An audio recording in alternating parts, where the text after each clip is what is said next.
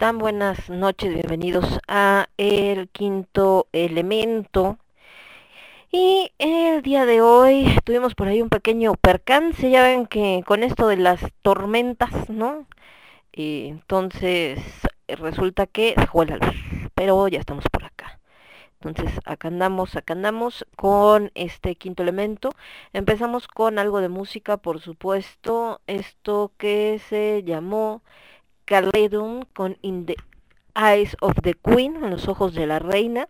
Y bueno, acá está. Entonces estábamos también por acá, pues viendo comentarios, ya saben, viendo cositas, todo lo que pasa, todo este rollo. Pero parece que al menos pues todo en orden hasta el momento. Fíjense que, híjole, viendo noticias, es que ya saben, el típico de mal y de mala, se te va la luz y sin pila porque te la acabaste en el día y entonces es así como que ni para mandar mensaje ni para nada, estás así aislado del mundo, te hace pensar en muchas... Bueno, aislado del mundo en ese sentido, ¿no? De tecnología, pues. Te hace pensar en, en muchas cosas porque, bueno, no tienes internet, no tienes luz, no tienes teléfono, etc, etc, etc.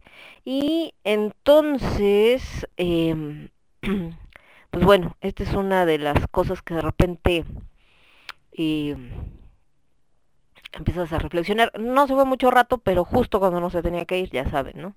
Le atinan, o sea, que de repente estás y todo está normal y dices, ah, me toca ahorita entrar en, no sé, ¿no? 10, 15 minutos y de repente, pum, se va y tú así de, ah, gracias. O sea, no se pudo haber ido antes para después regresar, no se pudo haber ido este después de que ya terminé, no, no, no, no, no, justo en ese momento. Dices, ok, está bien. Pero bueno, volviendo a esto que les estaba diciendo de reflexionar y todo, justo antes de que se fuera la luz, estaba platicando que eh, estaba platicando, eh, o más bien estaba viendo y estaba platicando con, con, con Aldo de eh, pues una, una noticia que estuvo bastante, bastante fea, y se los menciono ahorita por esto de que de repente pues empiezas a, reflexionar. Eh, resulta ser que hubo un accidente muy pero muy fuerte en, en la México Cuernavaca a las 11 de la mañana, parece más o menos. Hubo como tres incidentes encadenados, ¿no?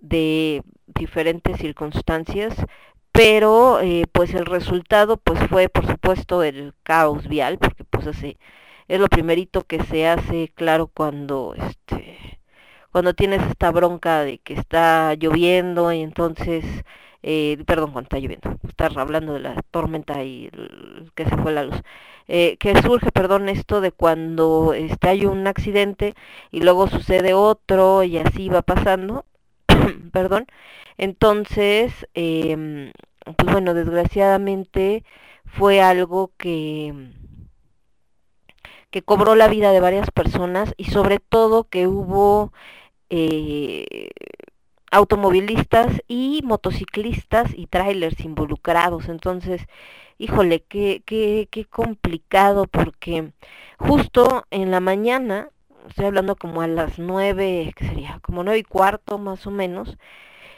nosotros íbamos en camino a, al norte, al Parque Naucali, y eh, como a la altura de Toreo, les digo, ¿cómo es ahora? Como, sí, como nueve y diez, nueve y cuarto más o menos.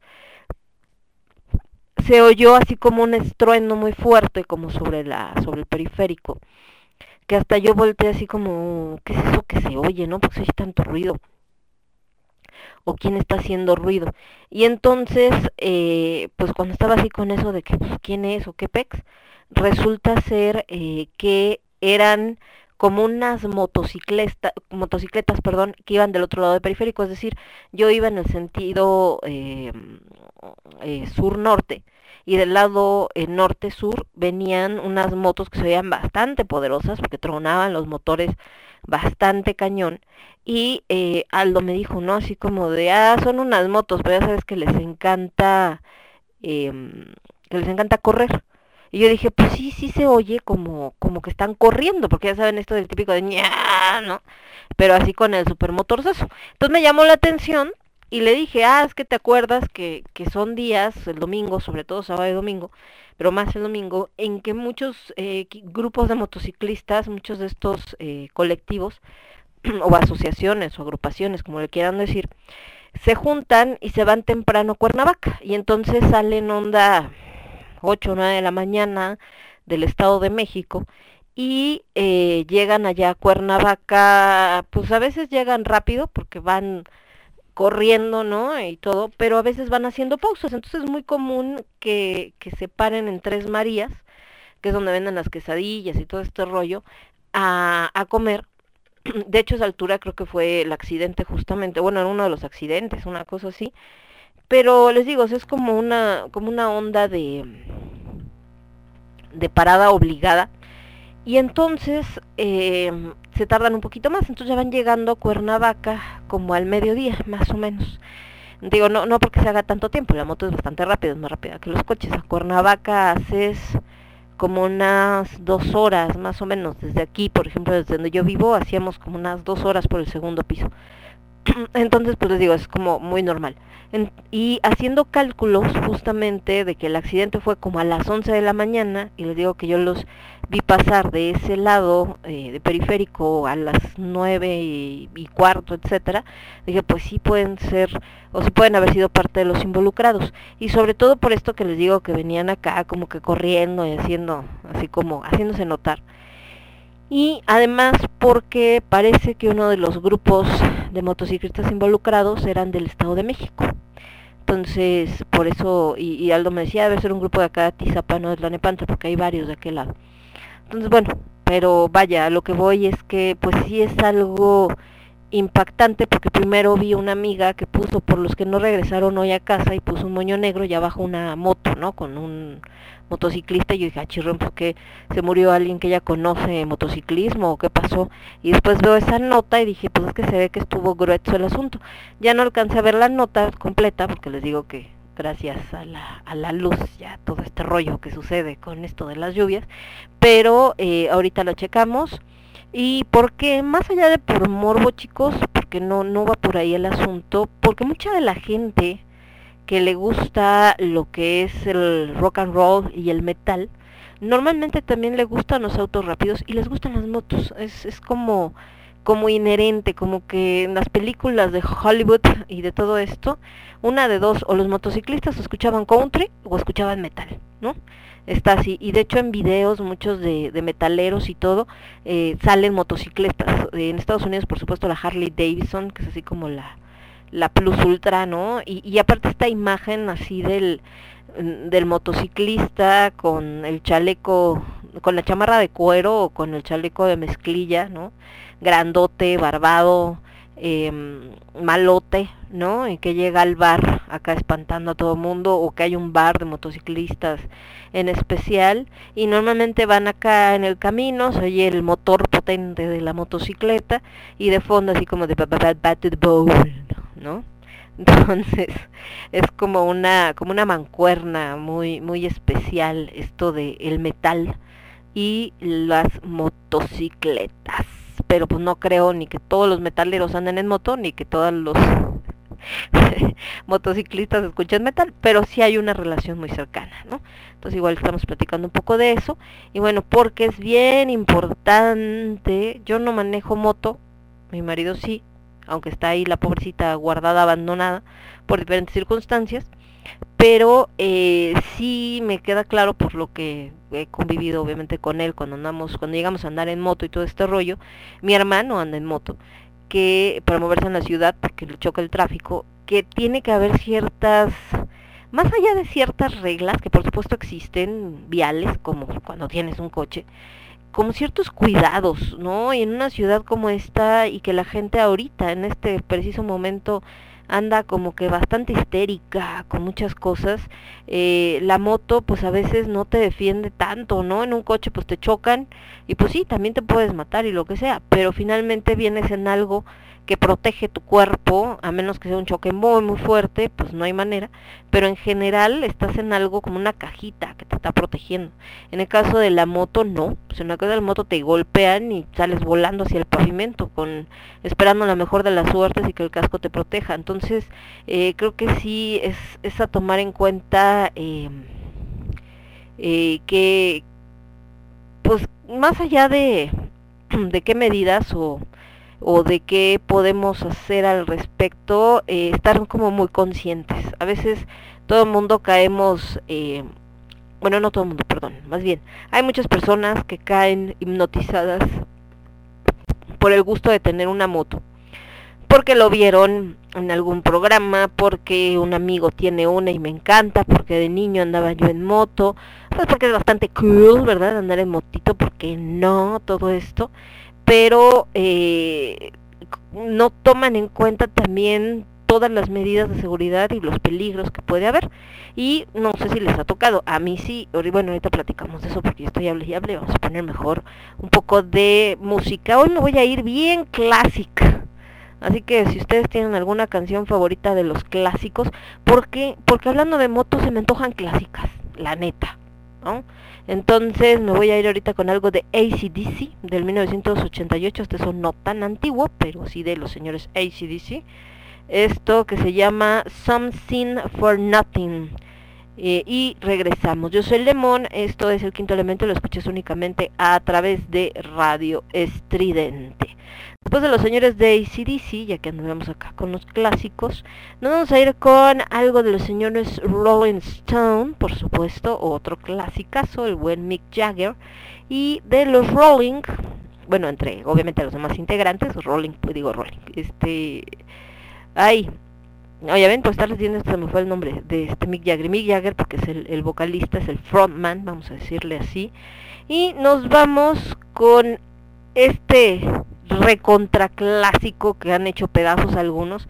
Lo hemos puesto en el absurdo y es así como que la gente siente que se le retuercen las tripas, pero esta es la original, que se llama Porque para muchos andar en moto pues es muy muy satisfactorio, sentir el viento en el rostro, aunque traes casco por supuesto, pero se levanta la visera. Y este, y bueno, el, el ver la carretera e ir solo tú y tu moto. Vámonos con esto, regresamos.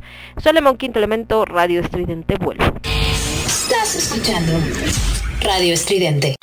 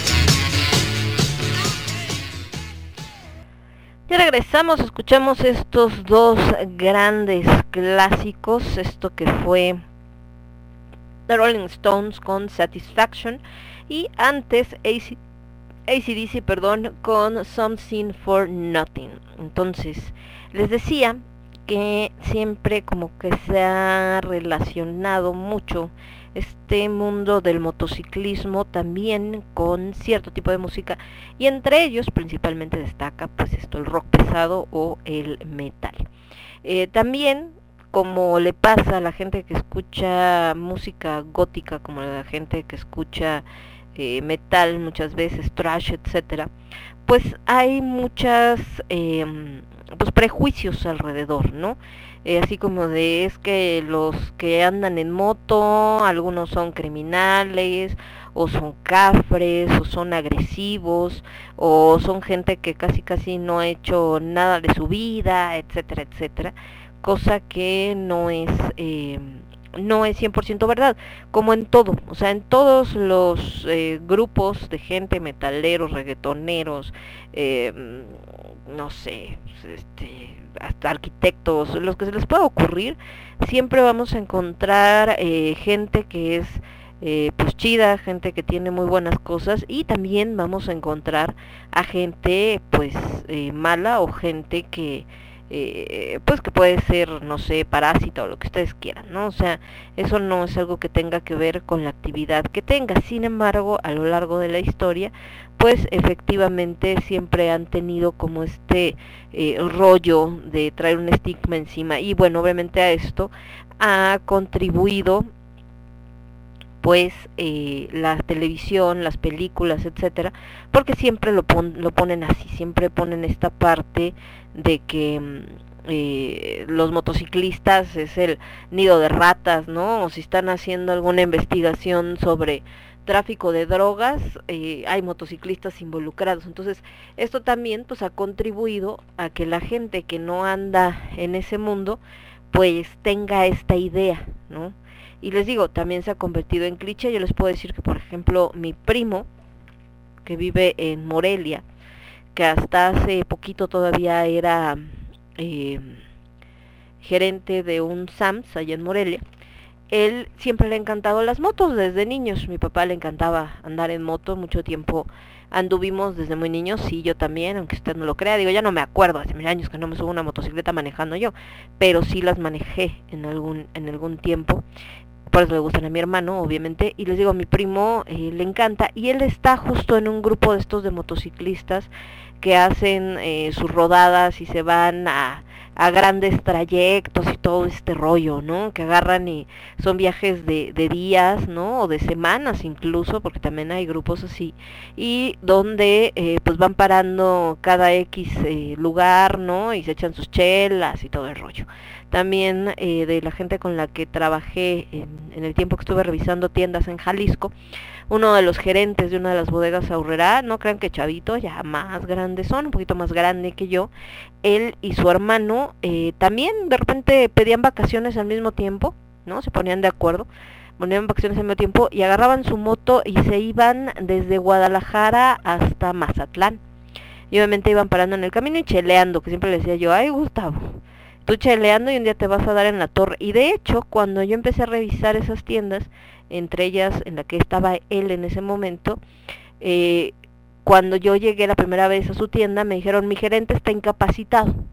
Ah, ¿cómo crees que le pasó? No, pues que tuvo un accidente en la moto y este y entonces le dieron un año de incapacidad y yo ay what entonces los primeros meses eh, que yo revisé esa zona yo no lo conocía porque estaba todavía de incapacidad no y ya cuando regresó lo conocí muy buena persona me caía muy bien el buen Gus y me platicaba eso de que en una de esas eh, que andaba en la moto de hecho no andaba con sus compañeros ni nada fue una eh, en unas que andaba solito pues eh, una camioneta, me parece, es que también en Guadalajara manejan, ay, joder, perdón si hay gente de Guadalajara que nos escuche, pero no me dejará mentir, neta hay un accidente cada dos segundos. Bueno, el caso es que una, una pick-up no lo vio, parece, y le pegó. Entonces se cae de la moto Gustavo, pero con tan mala suerte que él se engancha en la parte de abajo de la camioneta y la camioneta se sigue ¿no? Como si nada. Y entonces lo fue arrastrando quién sabe cuántos metros, hasta que obviamente los coches que venían atrás, al lado, se dan cuenta, le empiezan a hacer señas, pitarle, casi casi de, güey, traes a alguien arrastrando. Y es cuando este cuate se detiene y ya se baja y ve que traía ahí al pobre Gustavo.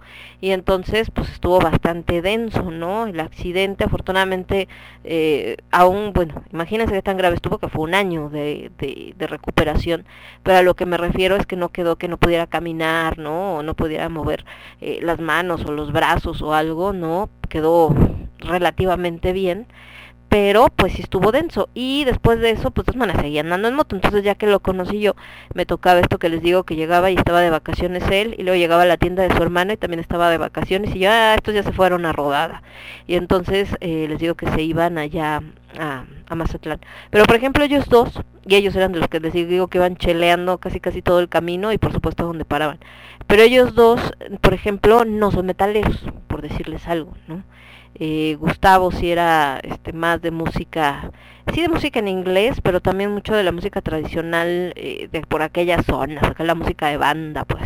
Entonces por eso les digo que hay, hay un poco de todo. Entonces, eh, pero eh, sí es una, una gran influencia, les digo, sobre todo en videos y todo.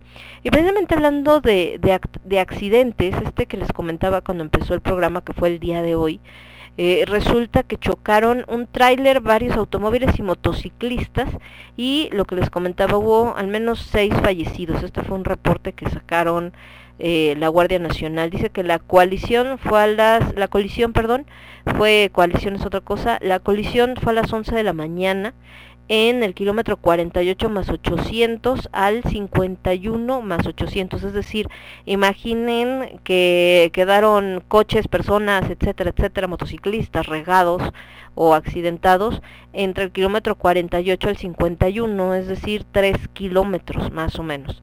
En el sentido sur, en el municipio de Huitzilac, es decir, en el sentido sur, los que venían de aquí de la Ciudad de México hacia la ciudad de Cuernavaca. Allí encontraron seis personas sin vida en calidad de desconocidos y estaban valorando dos personas que no tenían datos. Parece que un tráiler se salió de su carril y se llevó de corbata a los motociclistas. Y bueno, esto pone de manifiesto muchas cosas. Entre ellas, eh, una es que eh, las eh, compañías que contratan esta gente que se dedica a trabajar en los trailers llevando mercancía y demás, pues desgraciadamente eh, ya no, no toma en cuenta que sea gente experimentada, que se hagan todas las pruebas que se tienen que hacer a alguien que maneja pues una chunche tan pesada como esa. O sea, imaginen manejar un tráiler. Un tráiler pesa, no se imaginan las toneladas, y por tanto no es algo tan fácil de mover, es decir, tú un tráiler no puedes frenar como frenas un coche. No puedes hacer maniobras como haces maniobras con un coche. ¿Por qué? Porque la cantidad de metros que necesita para detenerse, yo creo que son al menos, híjole, es que no, no, no sé cómo, cómo decirles.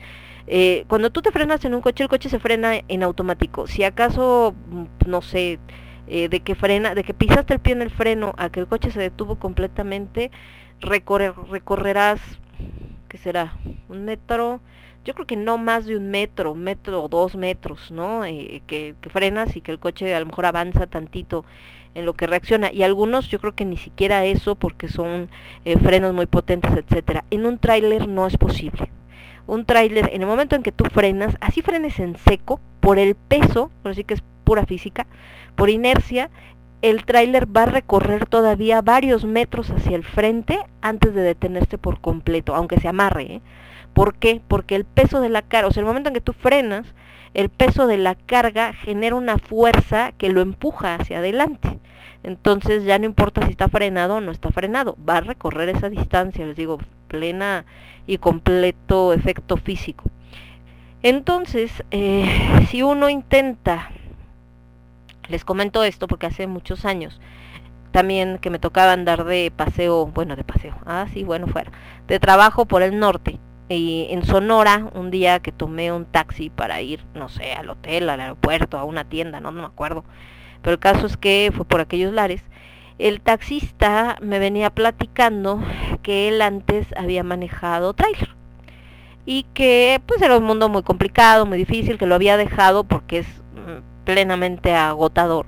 Y justo también me se venía quejando de eso, de que ahora contrataban a puros chavillos que no sabían ni qué onda con su vida, ¿no? Y que, pero que cobraban más barato, etcétera, y pues la gente ya no quería pagar eh, choferes especializados, porque no crean que cobran tres pesos, cobran bastante bien. Entonces, eh, y él me decía eso, que bueno, entre otras cosas que ya más adelante platicamos, pero me decía que cuando tú frenas en el tráiler, el tráiler recorre metros hacia adelante y que entonces a veces los autos eh, son muy imprudentes porque no toman esto en consideración y se les atravesaban, o sea, se enojaban porque el tráiler venía muy lento o porque se había cambiado de carril y entonces los había dejado rebasar a ellos, cualquier cosa. Y entonces los coches echándoles bronca al tráiler lo rebasaba, se le ponía al frente, pero se le cerraba, ¿no? Así como de, ah, ya, sí te gané y sí te rebasé. Dice, el problema es que cuando hacen eso, eh, pues se te cierran y tú frenas, pero el tráiler no se frena. El tráiler sigue avanzando y pues de ahí se habían dado pues varios accidentes porque pues, se llevan de corbata al coche, ¿no?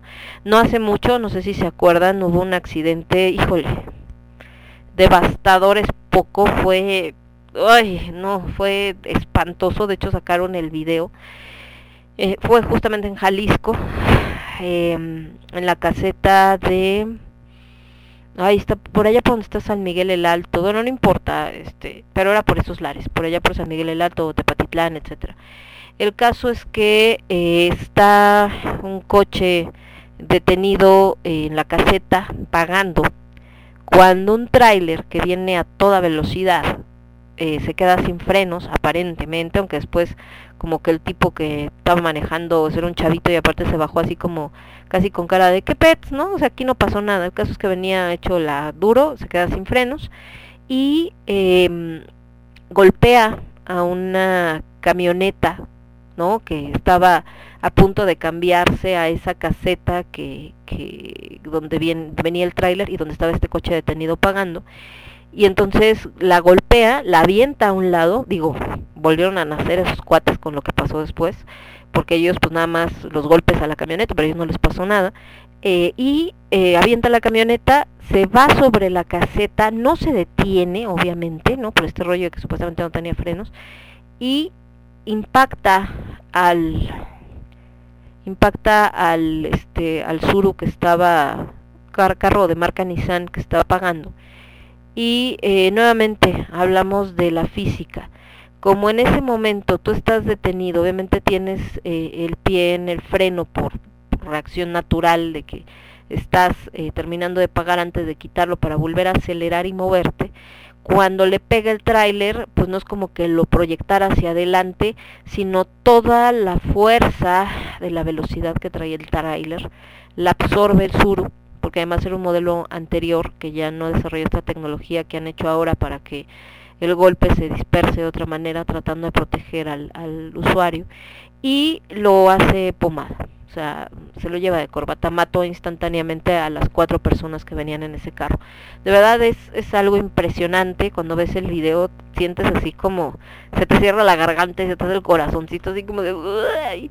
y sobre todo porque pues en mi caso que andaba mucho en carretera y, andaba ahí en, en esas carreteras, conozco perfecto esa caseta, pues no lo puedes evitar, ¿no? Sentir así como de... ay entonces, eh, por eso les digo, eh, los trailers pues, son máquinas muy, muy pesadas. Entonces, al parecer, en este accidente de Cuernavaca, cuando este camión, que seguramente si se cambió de carril o se salió de su carril, quiere decir que quería rebasar, porque tienen esa mala costumbre y ni volteó, ¿no? Ni siquiera hizo el intento por voltear a ver qué onda. Entonces arrolla a estas motos y estos chavos pues obviamente se impactan con otros vehículos que, que venían y pues se hizo un despapache, ¿no?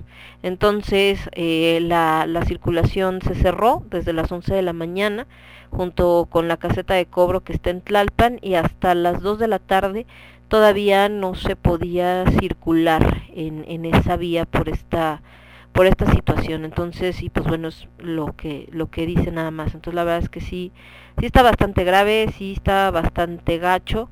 Y la neta es que acá me está pasando justamente mi querido Charles el, el accidente donde otros motociclistas seguramente de los mismos grupos eh, de motos están pasando. Y pues sí sí es así como eh, pues gacho no porque les digo finalmente por ejemplo mi hermano que anda moto en moto y todo pues si te quedas, digo, él no les da por irse a Cuernavaca y eso, pero si anda en, en, el periférico en moto, pues se va desde, desde donde vive mi mamá, que es el norte, hasta el sur, en moto cada rato. Y bueno, acá una pierna, un pedazo de pierna tirada ahí en el, en el piso, ¿no? De donde la arrancó justamente.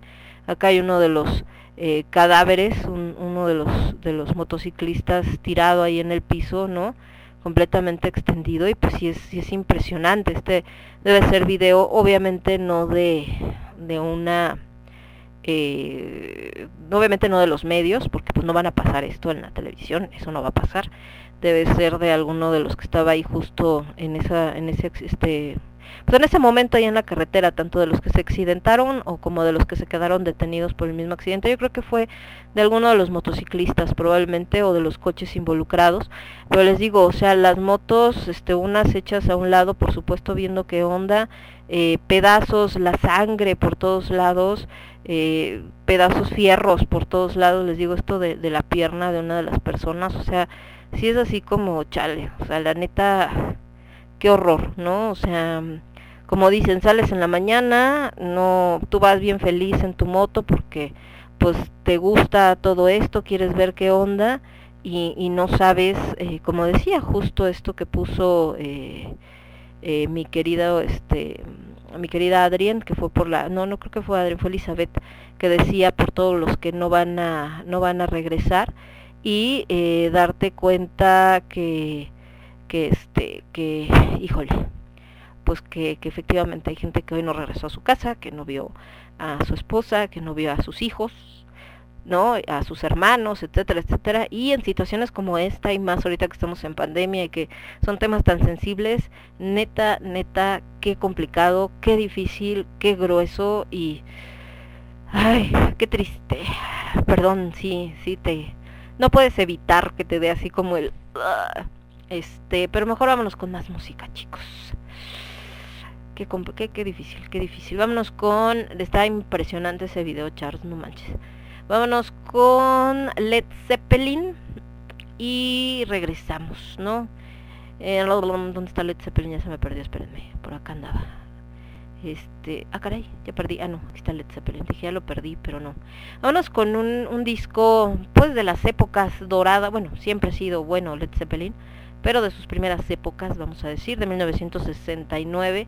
Esto que se llama Good Times, Bad Times, porque también eh, te hace pensar mucho en esto, ¿no? Eh, en que a veces les digo, uno sale y tú pues, vienes pensando en que vas a agarrar, como has agarrado probablemente muchos fines de semana la carretera para ir a Cuernavaca y probablemente ya estás pensando en que te vas a parar en X lado a echarte la chela de siempre y que llegando a Cuernavaca quieres ver o tal o cual cosa y que de ahí te vas a ir a, no sé, a este a, a, comer a X restaurante que te gusta mucho o que probablemente hoy vas a buscar una nueva opción, a ver qué quieren los muchachos, en fin, vienes pensando en otras cosas, incluso en qué vas a hacer eh, la próxima semana, los pendientes que tienes, etcétera, y pues resulta que, que ya no sucedió, ¿no?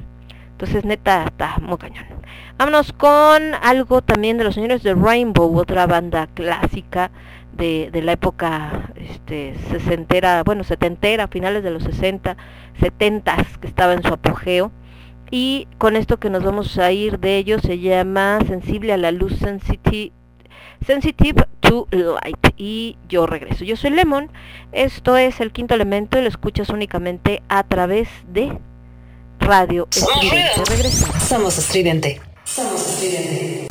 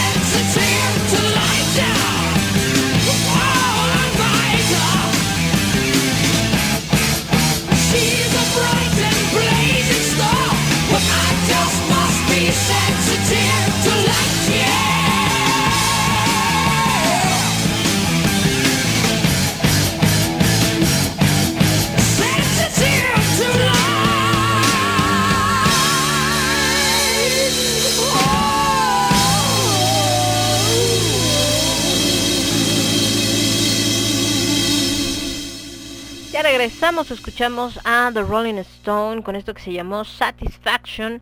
Eh, digo, perdón, ándale pues, se quedó acá abajo, perdón. Led Zeppelin con esto que se llamó Good Time, Bad Times y Rainbow con Sensitive to Light. Obviamente haciendo relación a esto de, eh, pues de que siempre andas de noche porque uno es eh, sensible a la luz. Eh, las motos, les decía que como que la música es eh, parte de, de hecho por ahí se pueden encontrar incluso hasta páginas donde hablan de playlists que podrías tener en tu moto. Ahora, las motos actuales, obviamente tú no puedes traer audífonos, no lo hagan, por favor, no se les ocurra traer audífonos con música, podría resultar muy tentador. Yo agarro, me pongo mis audífonos, me pongo mi casco, pongo mi playlist favorito y entonces voy manejando en mi moto mientras la música suena maravillosa. No hagan eso, ni se les ocurra, no, no hay manera. ¿Por qué? Porque entonces no escucharías lo que sucede a tu alrededor. Si alguien se te atraviesa, si hay un ruido de alguien que rechinó llantas, o sea, cualquier cosa no lo vas a detectar. Entonces es como correr con audífonos, que también dada la inseguridad en la Ciudad de México y en muchos países y en muchos estados de la República, también mexicana, ahora recomiendan que no, si traes música, sea de esta que se ponen, por ejemplo, en el bracito y que viene a la mejor bajita para no molestar a los que vienen al lado, pero que la puedas escuchar y al mismo tiempo también puedas escuchar eh, lo que hay eh, pasando, porque si no, neta, no te das cuenta. Entonces, eh, la música, pues se considera como algo muy importante. De hecho, les digo, hay páginas y hay que tener mucho cuidado con esto, porque tal cual dice, no hay nada como subirte a tu moto, ponerte el casco y salir a rodar por la carretera mientras escuchas a tu grupo de música favorito, ¿no? Y entonces dicen que pues la música es algo indispensable para todo motero y les prepararon un playlist con las mejores canciones para ir en moto y marcar el ritmo on the road. Y obviamente hablan acá de este como especialistas en seguros de moto, porque es una página de seguros. Nos vemos obligados a recordar que para poder escuchar música mientras conduces una moto es fundamental utilizar un dispositivo homologado y legal que garantice nuestra seguridad. Esto es, eh, si yo traigo música en una moto tiene que estar a un volumen que me permita escucharme alrededor. Eso es indispensable. Y obviamente puede ser que lo traigas en un audífono a un volumen bajo y en el otro audífono no para que puedas captar todo. O estos que les digo que ya las motos traen como tipo, como tipo radio y entonces puedes hacer que la música venga en la moto y la vienes escuchando, ¿no? Aunque realmente cuando alcanzas cierta velocidad o con el aire y todo no vas a escuchar ni más, te pasa en el carro o en una moto peor tantito. Y les digo que el problema de, de los audífonos es que obviamente está prohibida en todos los países el traer el audífono, no, no hay manera o que el casco traiga algún sistema por dentro donde se escuche la música, eso no está permitido. En Europa, no sé aquí en México, pero por ejemplo en Europa la utilización de auriculares o, que el auricular venga en el casco está prohibida y hay sanciones hasta de 200 euros por esto que les decía de eh, la onda eh, pues de la seguridad, ¿no? De hecho, entonces ellos precisamente como parte de estos cuates que se dedican a los seguros, recomiendan sistemas de sonido externo, eh, cascos de moto homologados, intercomunicadores o altavoces en el casco, pero obviamente por fuera, no que vengan adentro en tus oídos porque entonces no hay manera. Obviamente una canción que no puede faltar en esto de de las motocicletas. Es la que les decía al principio. ¿Se acuerdan que al principio les dije, esta es así como, te imaginas la típica escena donde viene la moto, se ve así sobre el camino en cualquier película la que ustedes quieran. Y em, se oye el motor, cómo arranca, cómo viene a cierta velocidad, ¿no? La escena se va alejando para tomar la moto desde, desde otro ángulo y entonces empieza a sonar na na na na na bad to the bone o si no también esta otra que es precisamente la de Burn to Be Wild que es justamente pues de las rolitas que también vamos a escuchar en este programa porque no pueden faltar pero bueno viene en esta lista justo de estos chicos de mm, eh, ay espérenme ay se me apagó aquí de estos chicos de, de, seguros. Esta es una página creo que española. Otra es Knocking on Heaven Doors de Guns N' Roses, Highway to Hell, por supuesto de ACDC, Little Honda de los Beach Boys. Ah, qué chiste. no me imagino escuchar una canción de los Beach Boys. No es que vayas a la playa, ¿no? Harley Davidson Blues de Candidate Hit, Gypsy Biker de Bruce Springsteen, La Moto de los Bravos, una banda de rock española muy popular, y Toxicity, ay, Toxicity de System of a, System of a Down, sí debe ser toda una experiencia, This Life de Curtis Stiger, y eh, pues esto es por una serie que se llama Sons of Anarchy y que salía esta canción, ¿no? Eh, Cuanto más acelero de Javi Cantero, digo, se nota que es una película, digo, una película, una página española, que es el tema del hijo del mítico El Fari, que fue un éxito a principios de la década de los 2000. Ok, que bueno, hace justamente alusión en esto de la moto. Esta es una página, les digo, de, de una una correduría de seguros, querido, que ahorita no está... La gente anda un poco sensible con respecto al tema de los españoles porque resulta que en esta semana se cumplieron los 500 años de esta batalla que terminó con, eh, bueno, no de esta batalla, sino con este encuentro entre dos mundos que por supuesto terminó con la destrucción de lo que era México Tenochtitlan, ¿no?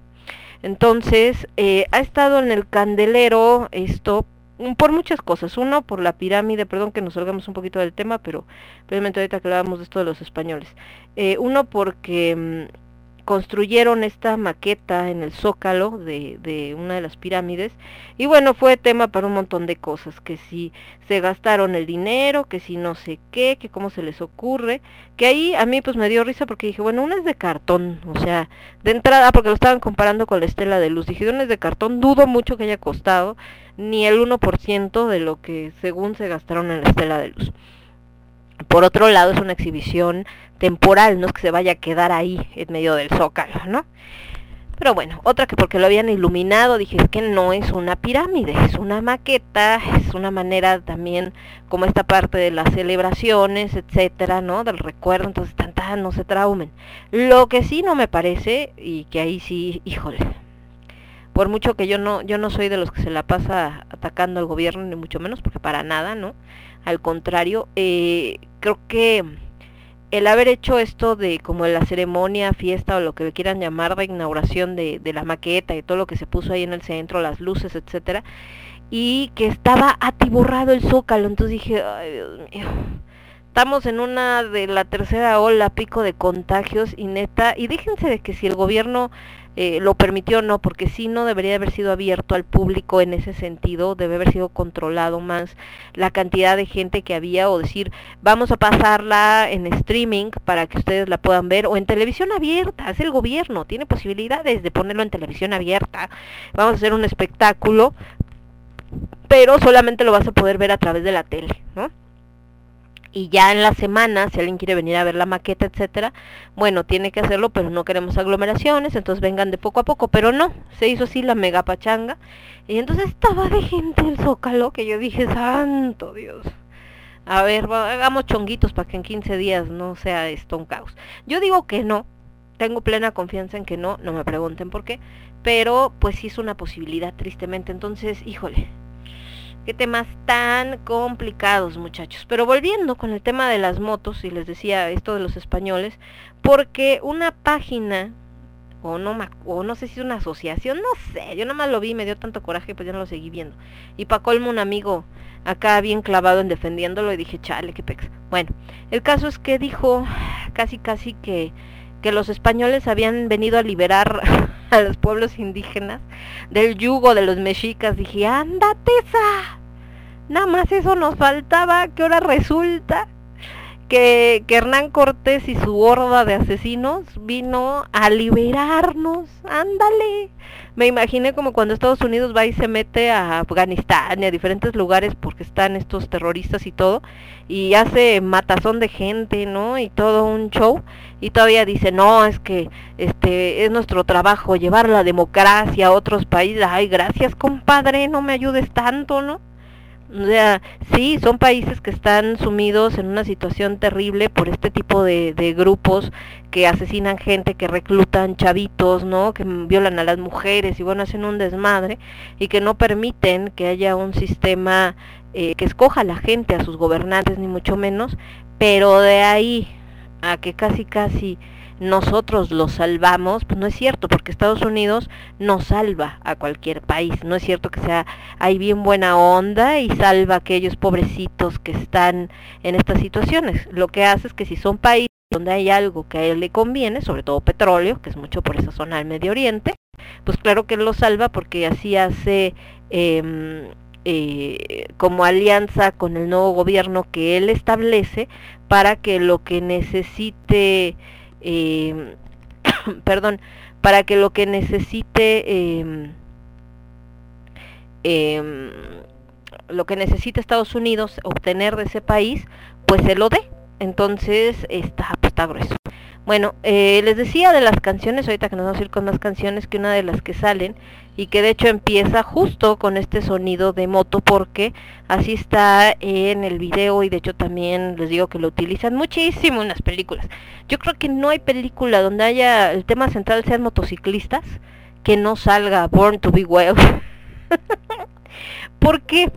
Porque en este mundo de las motos, una, una sensación que te da el andar en moto, les digo yo, sí llegué a manejar moto, hace mucho que no, pero sí me tocó de todas maneras el tener esta sensación eh, como de eh, la sensación que te da al ir en la moto aunque traigas casco de, libertad en el sentido de que no te detienes en el tráfico porque pues obviamente eh, tú puedes eh, no no tienes que quedarte como el carro atrapado sino te puedes pasar etcétera. Eh, que por cierto también eso es un tema porque mucha gente por eso la compra pero en estricto apego a los reglamentos está prohibido porque no deberías de pasarte entre los coches deberías de quedarte en el espacio que ocupa tu moto como si fuera un coche más, cosa que pues nadie hace, menos aquí en la Ciudad de México. Pero ya también en carretera o en lugares donde ya viene libre el camino, el que te dé el aire en la cara, ¿no? Les digo, traes el casco, pero pues si no traes visera, o si levantas la visera, el que puedes eh, mirar a tu alrededor sin que traigas así como que el parabrisas, todo, o sea, todo lo que un coche en cierto modo a veces te, te limita, te cambia, te cambia muchas cosas y me imagino que en este caso de las películas, que les digo sobre todo cuando eh, la película es que, que, van sobre la carretera, pues ir en medio de estas carreteras eh, gringas que te ponen así, eh, todas eh, libres, ¿no? O sea que no hay nada, no se ve ni un alma, es más, no se ve ni una planta porque nada más hay gatos a tu alrededor y todo esto, pues obviamente em, este tipo de, de canción pues les digo, es, es un clásico porque es algo pues diferente, ¿no? Esta, esta onda de, del rebelde, es, es, un motociclista y sobre todo hablando de estos que tienen este estigma porque son así como malotes y no sé qué, es como el nuevo pirata. Recordemos que, que el pirata se convierte en una imagen eh, romántica en el sentido de que era el que no estaba sometido a ninguna ley, era libre, era alguien que, que podía hacer lo que se le regalara, se le pegara su regalada gana, que no estaba sometido a una rutina. Y entonces, eh, pues al final el pirata real era un asesino, eran violadores, eran saqueadores, ¿no? o sea, eran gente pues gacha en ese sentido pero en la imagen que pintan de ellos ya cuando lo convierten en este personaje romántico, recordemos Piratas del Caribe, aunque sí plasman un poco de esto, de este hombre, de estos hombres burdos, sucios, este, asesinos, aprovechados, ¿no? ventajosos, también tiene este toque del antihéroe, ¿no? Porque eh, sobre todo en esta escena cuando luchan contra la corona inglesa y, y, y pues eso representaba esta parte de yo voy en contra del sistema, un tipo de punk finalmente y ahorita el motociclista, en, la temática más moderna, se convierte en esa imagen pirata, en esa imagen romántica del antihéroe, el motociclista que eh, toma su moto, agarra camino y no sabe en qué momento se va a detener, pero no importa, no tiene un calendario, no se puede parar donde se le dé la gana, ¿no? Si tiene sueño se duerme, si tiene hambre se para a comer, si no se avienta todo el camino de eh, consigue a las mujeres que quiere porque pues este maravilladas y ahí es otro tema que vamos a platicar más adelante, las mujeres y las motos, pero eh, vaya, este, este rollo como de no dependo de nadie, no le doy cuentas a nadie, solamente mi moto y yo. Y también en Estados Unidos en específico, y por eso también ha estado eh, ligada mucho al country, o sea, mientras eh, así como está ligado al metal y al rock, también en algunas partes el motociclista está ligado a, este otro género, porque eh, el- la moto emula a lo que en su momento era el caballo. Finalmente el vaquero, esta imagen del vaquero, sobre todo en la parte eh, sur de Estados Unidos, la que está pegada con nosotros, en la frontera con México, el vaquero, eh, el típico cowboy, iba en su caballo solitario a través de las praderas, cuidando a su ganado, cuidando su territorio y eh, cuando se encontraba con otros, ya sea del mismo rancho al que él pertenecía eh, o del que era dueño o con otros ranchos, etcétera, pues se juntaban en algún lugar ¿no? De, de las montañas o de la zona en donde estaban, con su fogata y con la guitarra y a tocar canciones, que es esta imagen que nos pinta el country. Ambas imágenes, si se fijan, tanto la de las motos como la de los cowboy, como incluso la de los piratas, es específicamente masculina. ¿Por qué? Pues porque así se pintaba, o sea, no imaginabas que una mujer anduviera en un barco eh, lidereando un grupo de este, palefustanes que querían quitarte el puesto, que tuviera esta fuerza para pelear contra eh, soldados, ya sea ingleses o franceses, que eran los que principalmente eh, perseguían este rollo de la piratería y que además pues andaba en quién sabe dónde, durmiendo en donde se pudiera y durante tanto tiempo en el mar y todo este rollo. Sin embargo, hubo piratas muy famosas, déjenme decirles, eh, creadas por las circunstancias, pero que eran igual o peor de sanguinarias que muchos piratas de su época. En el caso de los motociclistas es lo mismo. Ya hay eh, desde hace mucho tiempo grupos de motociclistas mujeres y que son rudas, rudas, arriba los rudos. Y ojo, rudo no quiere decir que, ay, andan vestidas como hombres o se ven como hombres, que además eso ni existe, cada quien se viste como se le pega su gana. Pero en el sentido de rudas es que no es un club social de vamos todas en nuestra motoneta y acá, no, o sea, tienen motos de las chonchas, ¿no? Y andan manejando y agarran carretera y sin problemas, ¿eh? Y lo mismo en la cuestión de los vaqueros, la imagen de la mujer en ese entorno era como la típica Mary Jane o Lily Lou, ¿no? Estos nombres compuestos. O la dama sureña, que ella más bien estaba sentadita en su casa con sus vestidos vaporosos y tomándose el té con las amigas y esperando a que meses después o semanas después regresara su hombre de andar cuidando sus territorios. Pero también había mujeres que por alguna onda se habían quedado solas y agarraban y se fajaban y órale, ¿no? No hay vaquero, yo soy vaquera, pues cuál es el problema. Entonces, eh, siempre ha habido también esta, esta apertura que no ha sido como por gusto, ha sido por necesidad, pero que ha creado pues una nueva perspectiva de este de esta figura del antihéroe, pero poniendo también a la mujer, aunque no en la misma medida que tenemos esta eh, visualización de los hombres en esos roles, ¿no? Vámonos con música. Les decía que no nos puede faltar esta que es Bad to the Bone, digo Bad to the Bone, este Born to be Wild y Bad to the Bone, es que estoy con que la quiero poner y por eso la traigo en la cabeza. Y regresamos. Yo soy Lemón, esto es el quinto elemento lo escuchas únicamente a través de Radio Estridente. Regresamos. Transmitiendo para todo el universo. Radio Estridente.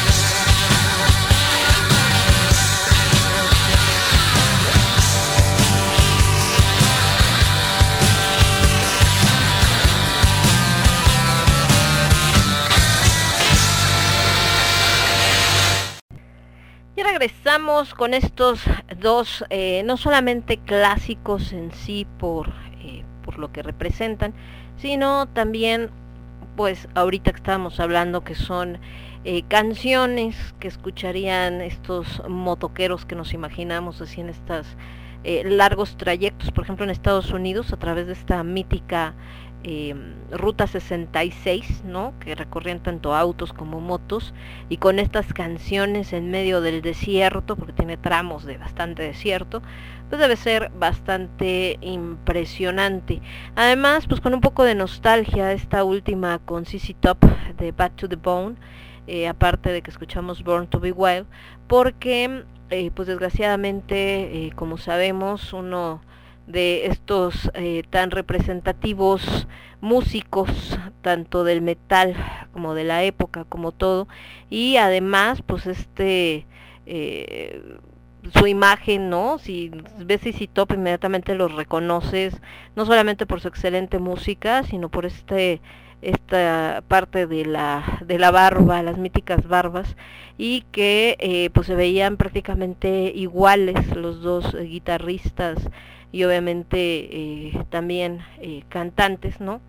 Eh, que también uno de los guitarristas, el buen eh, Billy Gibbons, que estaba en la guitarra y en la voz, y bueno, Dusty Hill, que estaba en el bajo, los teclados y las voz, siempre se escuchaban los dos, y con Frank Beard en la batería, ellos tres nada más, y que eh, pues son, son estos dos personajes eh, maravillosos, y pues justamente uno de los fundadores apenas el mes pasado pues dejó este plano ter terrenal, el buen Dusty Hill, y suben una foto, no sé en qué presentación fue o cómo estuvo, pero híjole, sí, ahorita que estamos hablando de cosas tristes, sí te rompe el corazón, donde ves que están eh, los dos que quedan obviamente eh, tocando, y en uno de los micrófonos, porque los dos eran las, las voces, ¿no?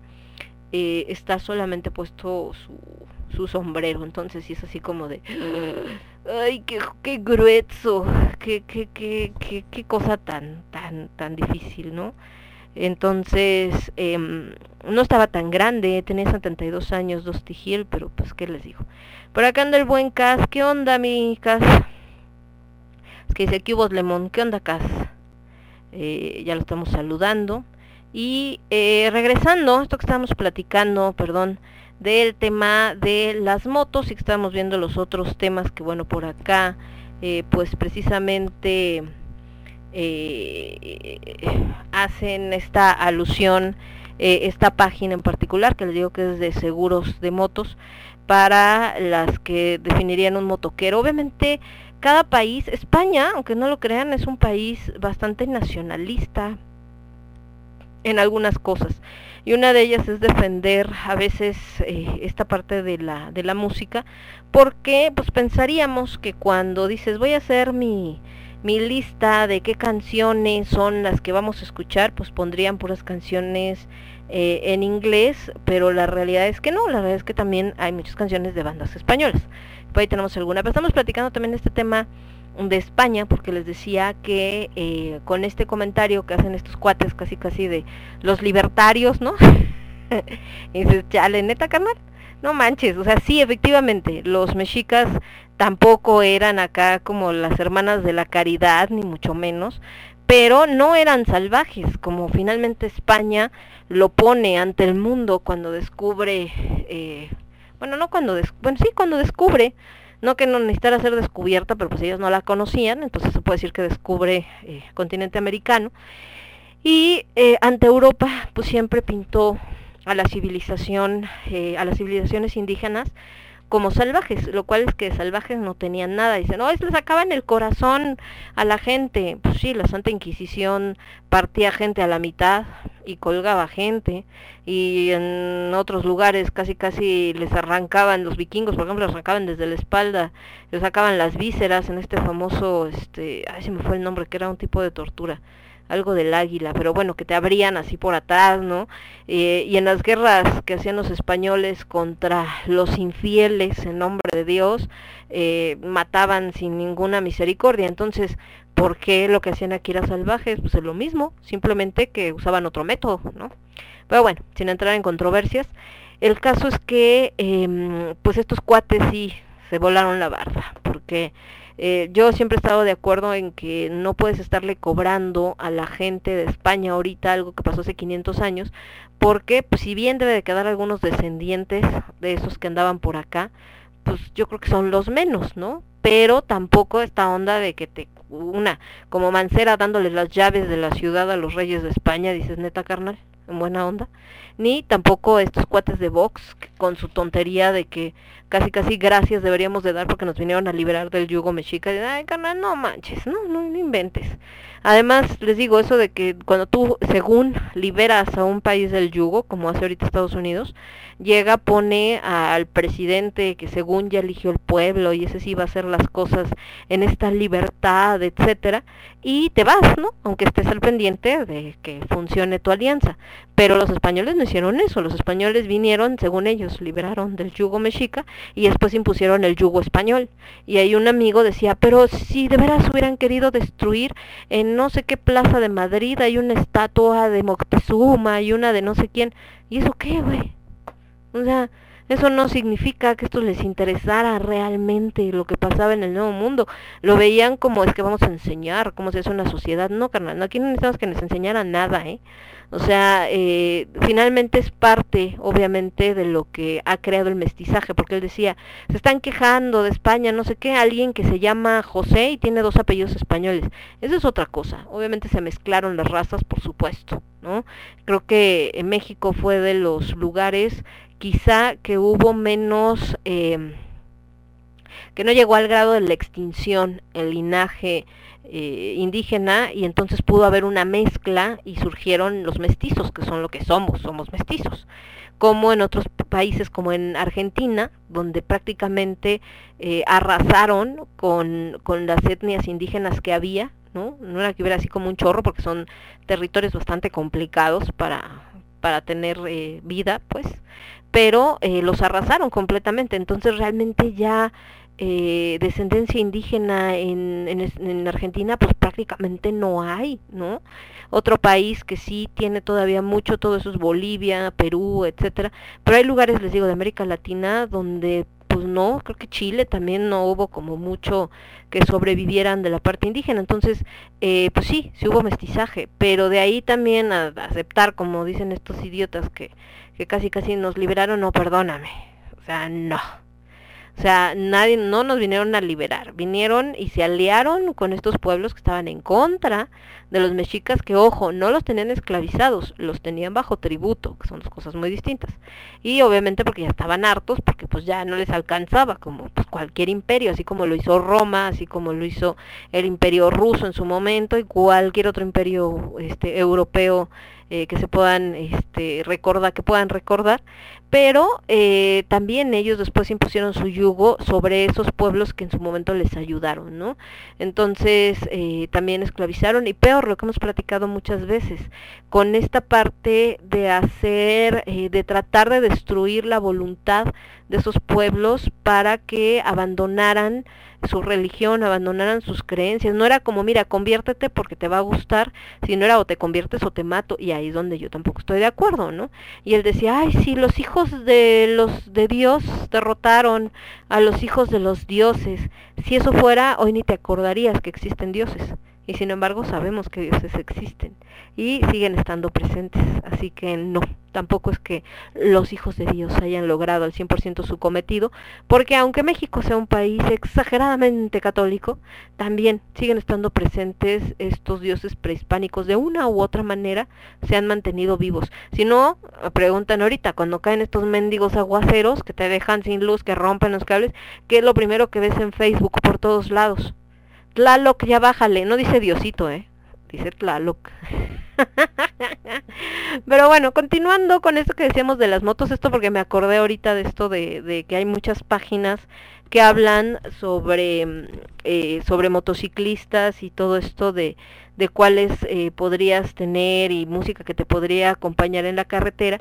Y hay varias, sobre todo al estar en español, pues varias son de España. Hay territorios de España donde encontramos mucho esta... eh, estos, estos caminos que obviamente nos, eh, nos remiten a, a, estas películas también, no, no solamente en Estados Unidos, hay muchos paisajes europeos que permiten precisamente estas rodadas. Y en Europa, pues, eh, más impresionante aún, porque no vas de un estado a otro, vas de un país a otro, ¿no? Entonces, imagínense, eh, recorres eh, territorios completamente distintos, hoy saliste de España y estás comiendo en Francia y al rato estás cenando en Alemania, de pronto cómo agarrar las rutas. En Latinoamérica también... Eh, este, hacen estas rutas largas. Por ejemplo, el hermano de, de, Aldo, de mi marido, le encanta también andar en moto. Su papá también le encantan las motos. Y ellos se han aventado estas rutas, aquí sí son países muy largos, que salen de, Argentina y llegan pero hasta Brasil, ¿no? Y si te quedas así como de, ¡buérale, qué onda! Entonces, eh, hay de todo. Eh, incluso en algún momento surgió algo conocido como el biker metal aunque ustedes no lo crean, ya saben que les encanta hacer subgéneros.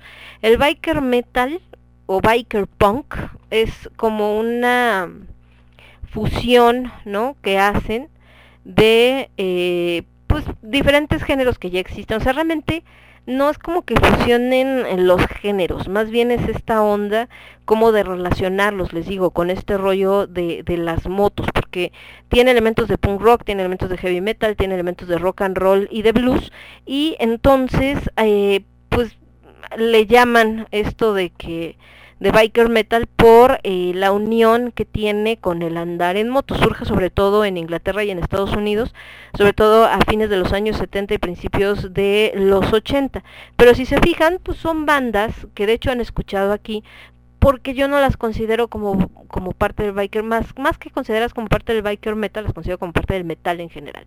Estamos hablando, por ejemplo, de Motorhead, de las señoritas de Girl School, etcétera. Entonces, eh, por eso es que están ahí. Ahora, eh, Motorhead, Plasmatics, Anti-Nowhere League, Girl School son grupos que se consideran pioneros en este, en este género y, eh, y obviamente es porque muchas asociaciones que, que tenían eh, esta parte, bueno, estos grupos que se hacían de motociclistas o de moteros, como les llaman, pues siempre han estado presentes en la historia del heavy metal y del punk rock.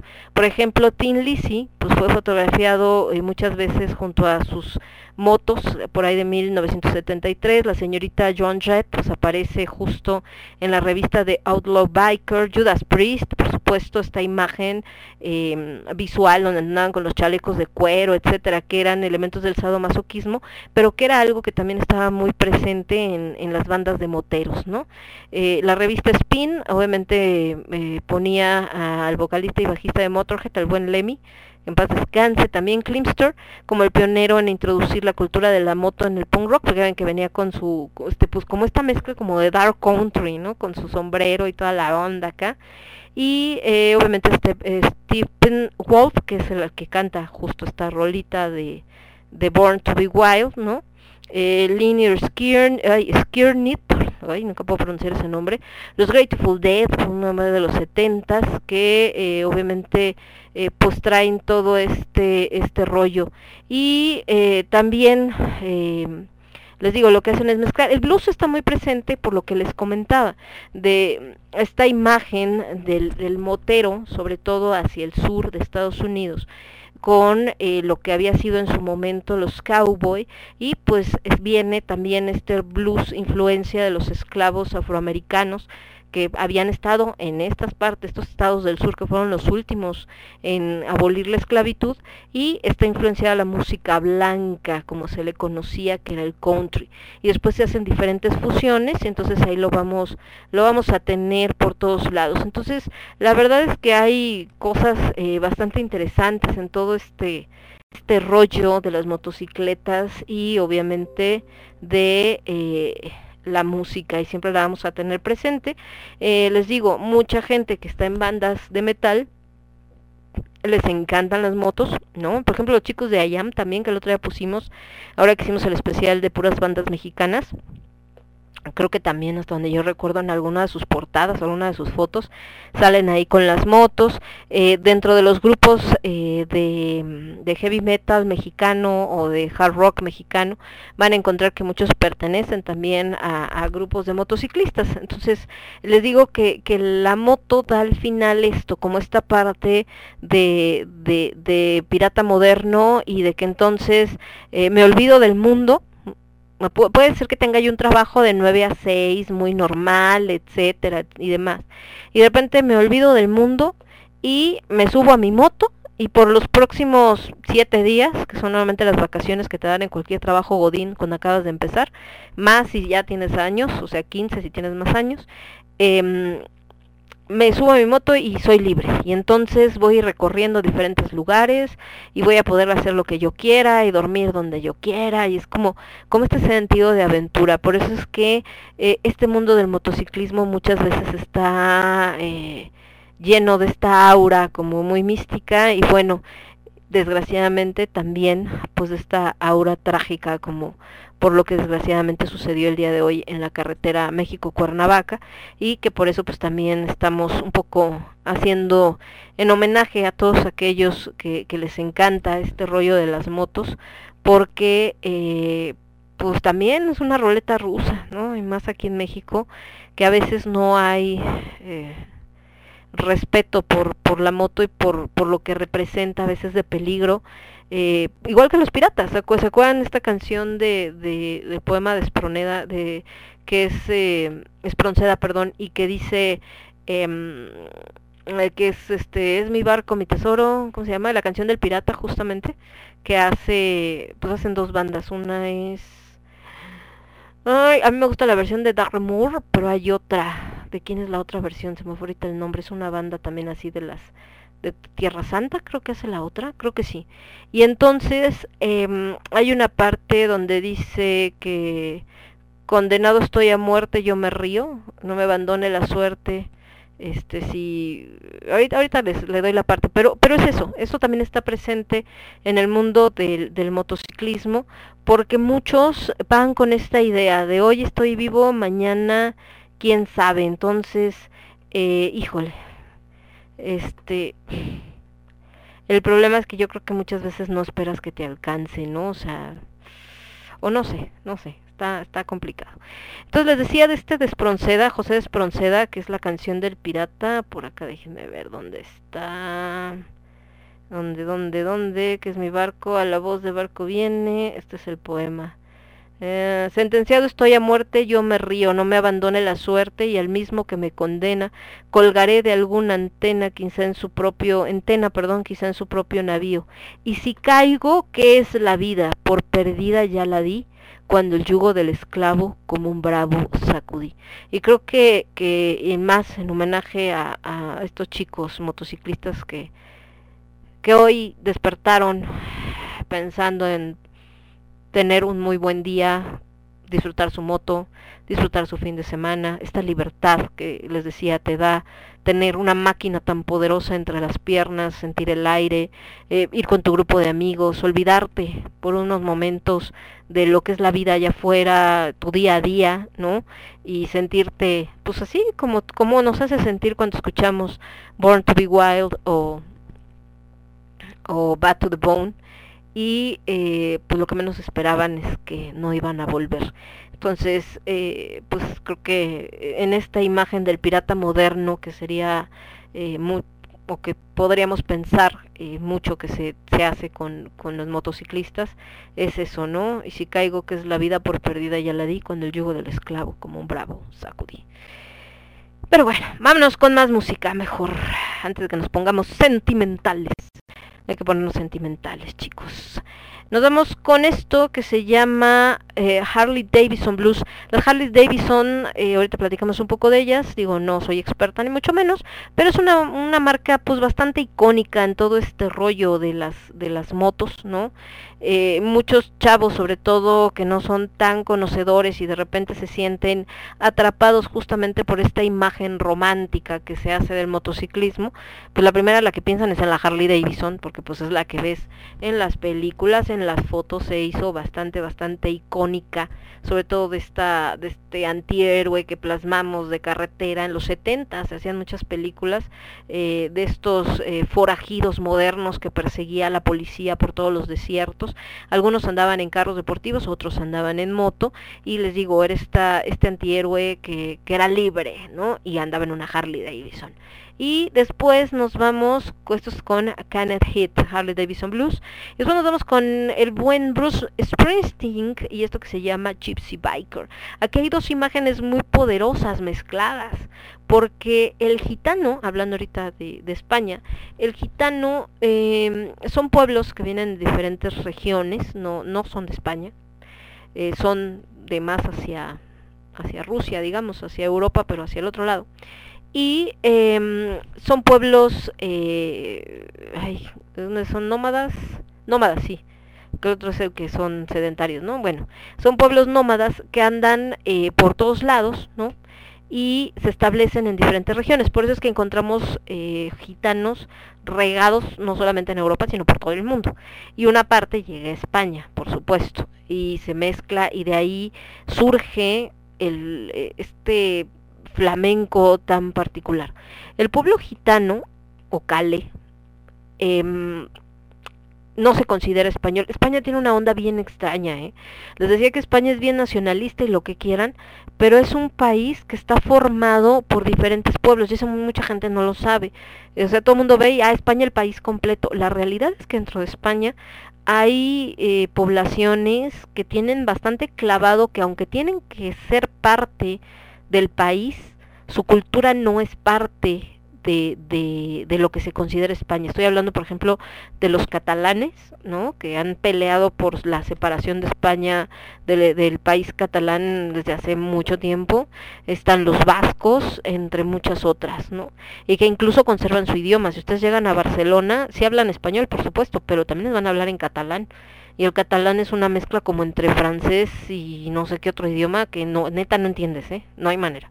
El vasco también tiene su idioma y así la gente de Andalucía, hay varias regiones. Entonces, eh, el pueblo gitano que vive en España también, o sea, tú le dices, ay, son españoles, te van a voltear la cara de un trancazo, porque aparte son bastante densos y ellos no se consideran españoles, ellos es como aquí vivimos, pero no, no somos parte de España, somos un pueblo aparte, un pueblo libre.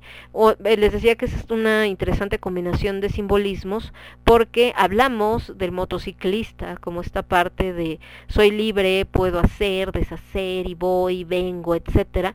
Y el gitano es igual, el gitano va, viene, no está sometido a nada, ¿no? Vive en su propia comunidad, entonces nada más frecuencia de jorobado de Notre Dame y eh, no se somete a la ley de nadie. También es un tipo, como en esta imagen del pirata que decíamos, como un tipo de pirata moderno, porque todavía existen, pero también con todos estos estereotipos negativos. Nuevamente, cuando alguien, mi abuela, que en paz descanse, veía a las gitanas y decía, ay, hazte para acá, son húngaras, porque aparte hay un pueblo gitano muy fuerte en Hungría viene de Hungría.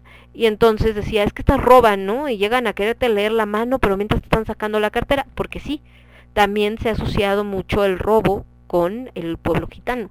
Y normalmente en una región donde de empiezan a robar casas o cosas o a la gente en la calle, luego luego lo primero que preguntan es si hay gitanos y sobre sobre los que se van. Tristemente sí hay parte de gente que son gitanos que roban, pero no quiere decir ni que todos los gitanos son ladrones, ni que todos los ladrones son gitanos, ¿no? Como les decía al principio, de todo hay en todos los grupos de gente. Bueno, vamos con música ahora sí y regresamos. Yo soy Lemón, esto es el quinto elemento, lo escuchas únicamente a través de Radio Estridente. Ya vuelvo. Somos ruido. Somos estridente. Somos estridente. I've got them blue, blue, blue, down, down, Harley Davidson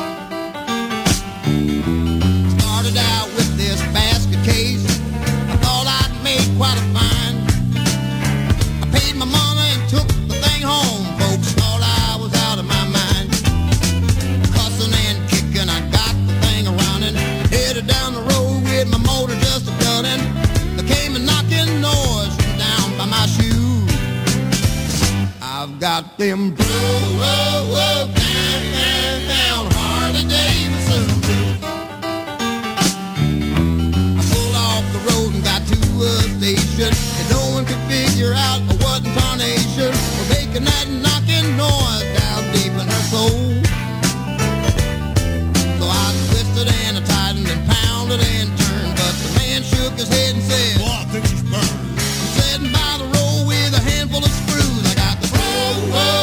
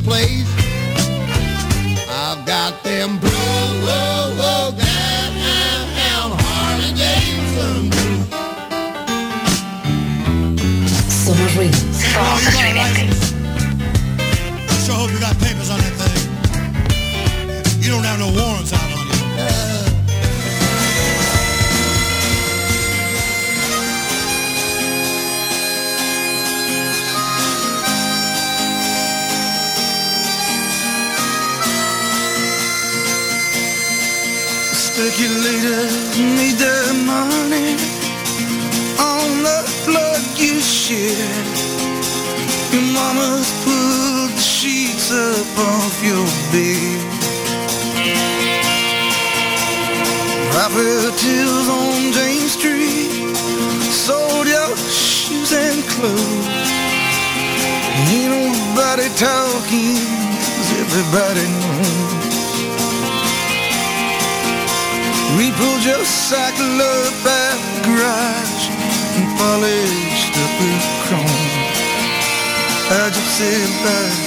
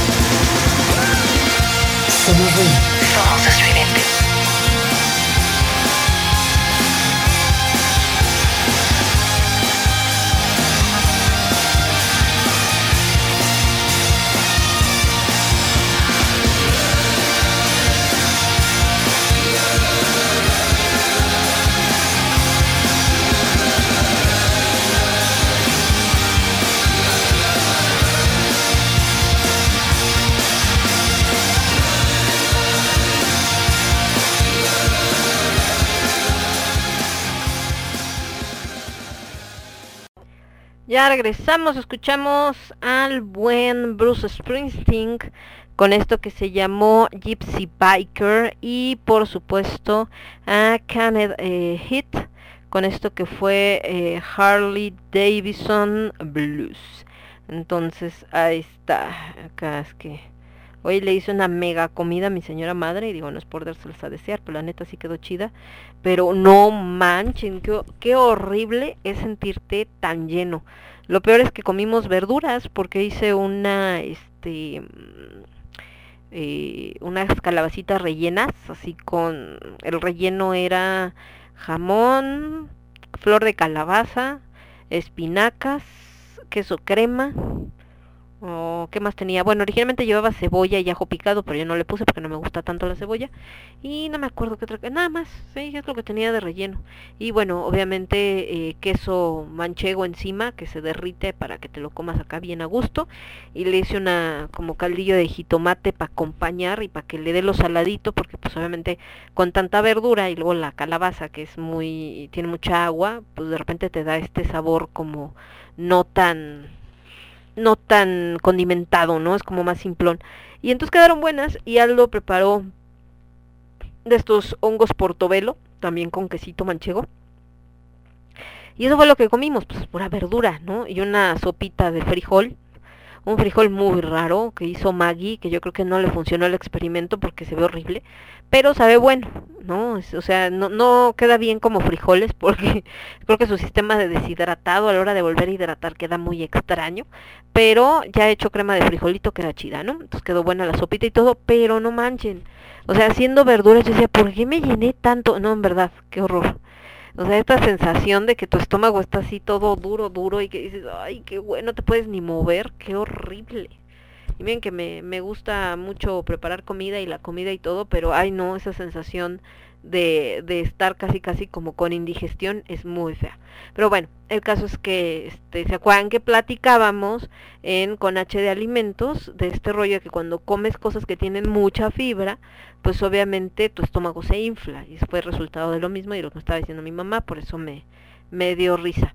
Pero bueno, volviendo a lo que estábamos hablando justamente de esto de, de los motoqueros y la música, hablamos de esto del biker metal, mientras Tango está dando un concierto porque ya llegó su papá y no sé cómo carambas le hace para darse cuenta con quién sabe cuánto tiempo de anticipación, es así como de chale, solamente mi gato le, le tiene ese, ese don para enterarse mil años antes.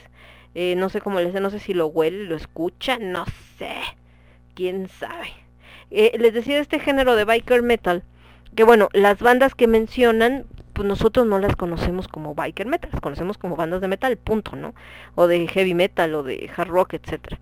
Eh, obviamente, eh, características que les decía que en todas estas influencias y que eh, comentaba que eh, encuentran como que su máxima expresión en los ochentas y eh, existen diferentes bandas, por ejemplo Polilla Negra, Orange Globin, The Obsessed, Ed Right, Black Label Society, que también la tenemos, que dicen que fusionan eh, el estilo con el doom metal, también eh, por ejemplo Clutch, que la clasifican como una combinación de elementos del biker metal y el rock sureño, ¿se acuerdan que les decía? Con este rollo de los vaqueros y del country y todo este rollo, y eh, esto se lo añadan a su sonido que originalmente es stone rock.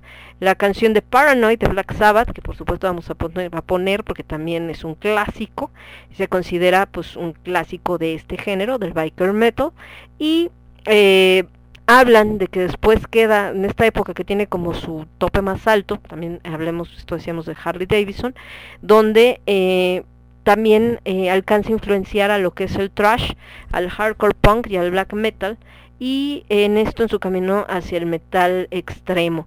Hablan, por ejemplo, de una banda mm, africana que se llama Botswana, perdón, una banda de Botswana que se llama Skin, Skin Fint y que eh, decía que bueno que influenciaron mucho en la estética de las bandas de heavy metal africanas este género. Entonces pues ellos sí lo, lo toman como un género como un género aparte. Ahora eh, Harley Davidson les decía que es una una compañía eh, pues por supuesto considerada de las de las principales no fabricantes de motocicletas y de las que mucha gente sueña con tener una. Eh, ellos eh, fundan esta, esta compañía en 1903 en Milwaukee, este, Wisconsin, y eh, es de las empresas que sobrevive, por supuesto, a la Gran Depresión junto con Indian Motorcycle, que también las Indian son motos que pues mucha gente, sobre todo los conocedores, pues aprecian y les da mucha nostalgia, etcétera.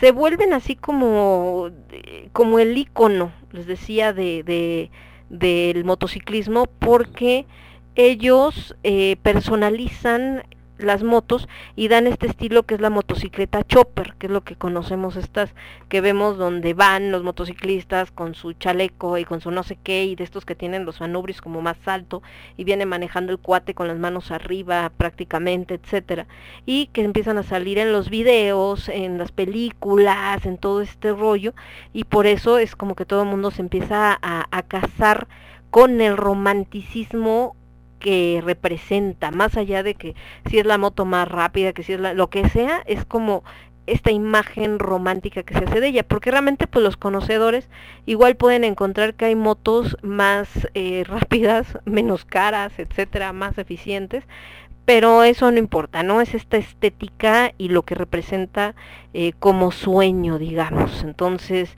eh, obviamente ahorita ya hay muchas motos aún de Harley Davidson, pues mucho más modernas, ya no este toque tan chopper, pero creo que la que sigue siendo su top y sobre todo por, por esta nostalgia es esa, es, la, la moto eh, más eh, como aparentemente antigua, aunque sean motos modernas, ¿no? Entonces tienen un montón de modelos, por supuesto, no acabamos de mencionarlos todos. Hay, eh, por ejemplo, en familias está la Street, está la B-Road, que es la que pues mucha gente conocemos, está la Sportster, ay, perdón, es que por el nombre, y que también pues dentro de ese mismo hay un montón, ¿no? Están las Dina, están las Softail, etcétera, las Touring, entonces ahí se van a encontrar un chorro. Y dentro de estos grupos de moteros que decían, eh, muchos, eh, una de las eh, cosas que piden es que solamente tengan eh, Harley Davidson. Hay grupos donde solamente aceptan a gente con, mot- con motos de esa marca. A veces hay unos donde solamente motos Harley Davidson y Chopper, ¿no? Hay otras donde encuentras combinado. Entonces eh, vas viendo que traen em, una Chopper como muy clásica y luego hay otra donde traen eh, una más moderna. Ahora, hablando, les decía al principio, de las mujeres parte del motociclismo. Al principio, y sobre todo en este tenor, les digo, del antihéroe y como más romántico, la mujer en la motocicleta es las que conquistabas y que venía atrás, o sea, sentada en la parte de atrás de la moto, eh, abrazada al motociclista, ¿no? Al, al malote y que era que la había conquistado casi casi y que entonces eh, la, la llevaba y todo este rollo. De hecho, si ustedes ven eh, muchas imágenes de las revistas de moteros, así como en su momento de revistas de coches, pues traen estas supermodelos eh, curvilíneas, ¿no? Eh, con este pantaloncitos pegados, con los mega escotazos y así como que hay todas sexys. La realidad es que las chicas que, que andan en moto pues en lo que menos te fijas es que si traes la ropa sexy o no traes la ropa sexy. Hay ropa muy sexy dentro de este tenor eh, motero porque pues hay ropa de piel que se ve muy bonita y las mujeres se ven preciosas, pero realmente lo que buscas es algo que te proteja y que sea cómodo para andar en la ruta. Entonces, eh, sí, van a encontrar a chavas que quizá traigan esta vestimenta que se imaginan en sus eh, fantasías, pero en realidad la mayoría van a traer estos trajes que sean algo que las pueda ayudar en el caso de una caída y que no se vayan a partir su Mauser. Todavía hay mucho esto, sobre todo botas y tipo de chamarras, etcétera. Todavía hay mucho esto de que, como en el paseo que les decía de estos chicos que salen en ruta, sobre todo a Cuernavaca, etcétera, que obviamente van las novias y las novias pues van en la parte de atrás de la moto pero también ya dentro de estos grupos de motociclistas encuentran a chicas que llevan su propia moto. Yo he visto unas chavas que van a traer una motazo que yo digo, mis respetos, cómo manejan esa madriura, o sea, neta, si es así como de, ay, güero. Em, ¿Qué pasa con el motociclismo femenino, vamos a decirle? Pues obviamente todavía no llega a este punto de equidad que quisieran, ¿no? Pero sí se ha avanzado eh, bastante. Les digo que cada vez vemos más mujeres en motocicleta y más allá de las eh, estas que les hablo, de estas chopper o para viajes y todo este rollo, incluso dentro de la Ciudad de México, por el tráfico, cada vez vemos más a gente, tanto en bicicleta, pero también en moto. Y hay muchas chicas en, en moto. Y no solamente en la típica motoneta esta, que es muy práctica y es barata, bueno, más barata que las otras. Hay de todo, porque hay unas carísimas. Pero en general puedes encontrar motonetas un poco más baratitas. Pero también en motos más pesadonas, ¿eh? Y más de estas que sí jalan, que sí tienen potencia. Entonces, ¿por qué se considera que las mujeres como que en las motos no son para mujeres o, o por qué no, no, no se imaginan? Pues de entrada porque pensaban que una mujer no tenía ganas de subirse a una motocicleta para manejarla. Volvemos al tema de la imagen del vaquero. El vaquero pasaba días sin poder bañarse, podía, pasaba días donde andaba en territorios peligrosos, donde lo podían atacar indios, donde lo podían atacar lobos, donde, en fin, un montón de cosas, y pues no pensaban que una mujer pudiera enfrentarse a ese tipo de peligros. En el caso de la moto, pues es algo, y aparte, cuando llevaba la novia, la llevaba así sentadita muy mona, con las piernitas de un solo lado en el caballo, o cuando las mujeres andaban en caballo, por ejemplo aquí las, las escaramuzas charras en México, la mujer no monta eh, como los hombres, va de ladito, ¿no? O sea, ya, ya las eh, chicas que se dedican a, a, ay, a la equitación, pues sí, tienes que eh, venir como si vinieras en una moto en el caballo, pero en general, en esto les digo de las escaramuzas charras que emulan estas épocas, la mujer va sentada de ladito muy propia. Entonces, en la moto pues era igual, solamente que el novio tuviera moto y era porque te gustaban los chicos malos, así como Bad Bad to the Bone, y ya, pero no, eh, realmente... Eh, se vuelve como el club de Toby, ¿no? Están muy jóvenes ustedes para saber que es el club de Toby, pero un club donde solamente aceptaban hombres. Como este rollo de este es mi mundo, lo que les decía, tengo mi familia, mis hijos, mi esposa, pero el fin de semana o cuando tengo vacaciones me desconecto, casi casi en esta semana no tengo a nadie, soy libre, soy rebelde, soy este eh, eh, soy dueño de mi destino y entonces me subo a mi moto con mi grupo de amigos y nos vamos por la carretera y todo lo demás no existe. Entonces obviamente en lo que menos pensabas es, bueno, iba a venir mi esposa, no, pues ¿cómo? ¿Qué pasó? Si nos estamos desconectando. Pero, eh, o mi esposa trae su propia moto, ¿cómo? ¿No? ¿Cómo se va a dar cuenta y cómo va a entrar a mi grupo? Lo está contaminando. Entonces por eso es que se empezó a hacer como algo eh, muy selectivo y se empezó a hacer algo como muy discriminatorio, sobre todo para el género femenino, porque la idea de la cultura colectiva era que pues era una cosa de hombres. ¿Por qué? Porque además no solamente es manejar la moto, también tienes que saber de mecánica, porque si vas en, o sea, ahorita vimos la parte romántica, vengo en medio de la carretera, todo bien bonito, pero imaginen que en medio de la carretera se te descompone la mendiga moto se le rompe un chicote, se le fue el pedal de cambio de velocidades, eh, no sirve el acelerador, no sé, cualquier cosa, y pues como no es como que haya un mecánico de motos a 5 metros, cada 5 metros, entonces eh, la gente que anda en moto pues también sabe al menos la mecánica básica para, eh, sobre todo este tipo de motociclistas, ¿eh? porque hay otros que no tienen idea antes, digan que saben usarla, pues nada más para pa mamasear, pero en general, sobre todo el chopper, pues tiene que saber cómo funciona su moto, tiene que saber hacer arreglos básicos, porque pues ni modo que te quedes tirado ahí a medio camino y qué haces. Entonces por eso decían, no, pues una mujer, ¿cómo va a saber arreglar una moto, no? Y cómo se va a ensuciar eh, las manos de grasa, cómo va a saber construir un motor y aparte, este, no, no va a usar este tipo de ropa, o sea, ¿qué pasó? Y aparte no tiene fuerza y, pues este ella es como tiene que ser así toda femenina, linda, limpia, monona y pues así como de no querido.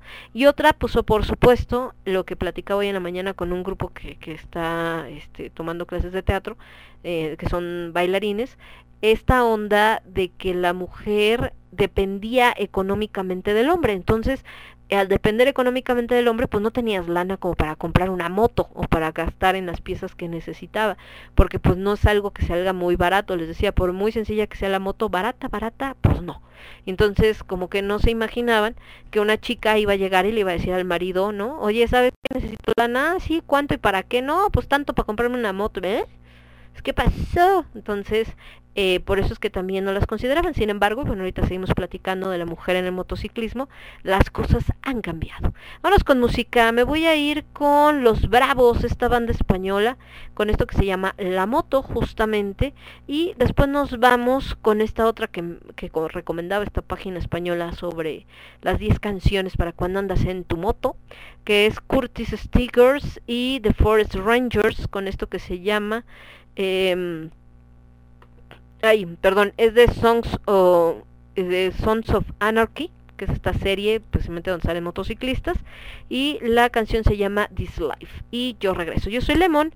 Esto es el quinto elemento, lo escuchas únicamente a través de Radio Estridente. Volvemos. Somos estridente. Somos estridente.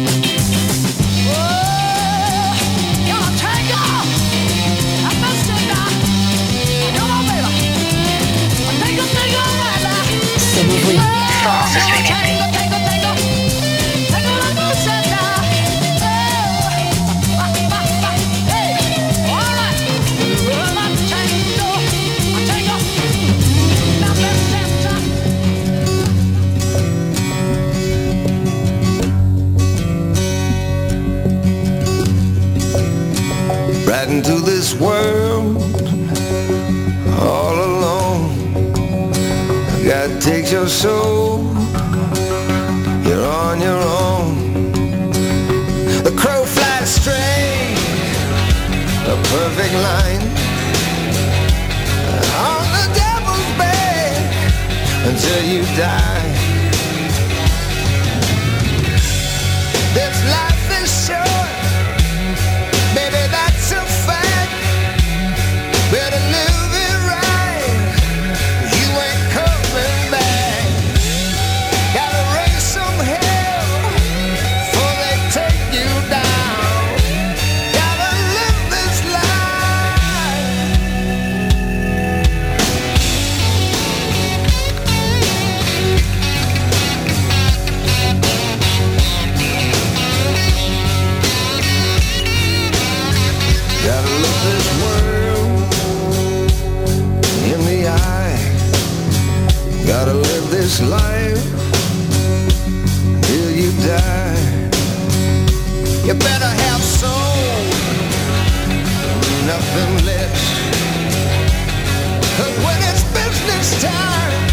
it's life or death.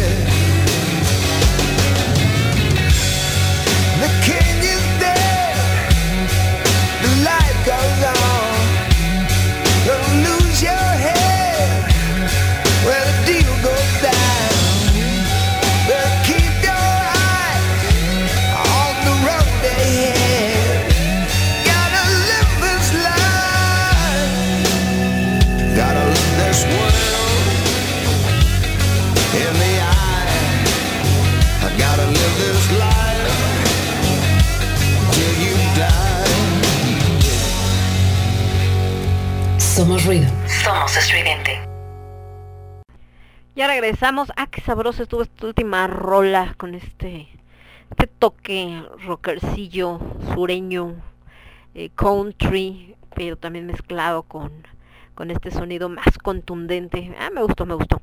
Eh, y que se llamó This Life y que les decía que salían Sons of, Sons of Anarchy, los hijos de la anarquía, por esta imagen que les digo que maneja normalmente en el motociclista, ¿no? Este rollo de, eh, de no me controla nadie y no le doy cuentas a nadie y sobre todo ah, con una ética más allá de la que pudiera tener la, la sociedad, o sea, donde eh, su ética no es de bueno y malo, sino de lo que yo necesito y no me importa si hay una afectación a terceros.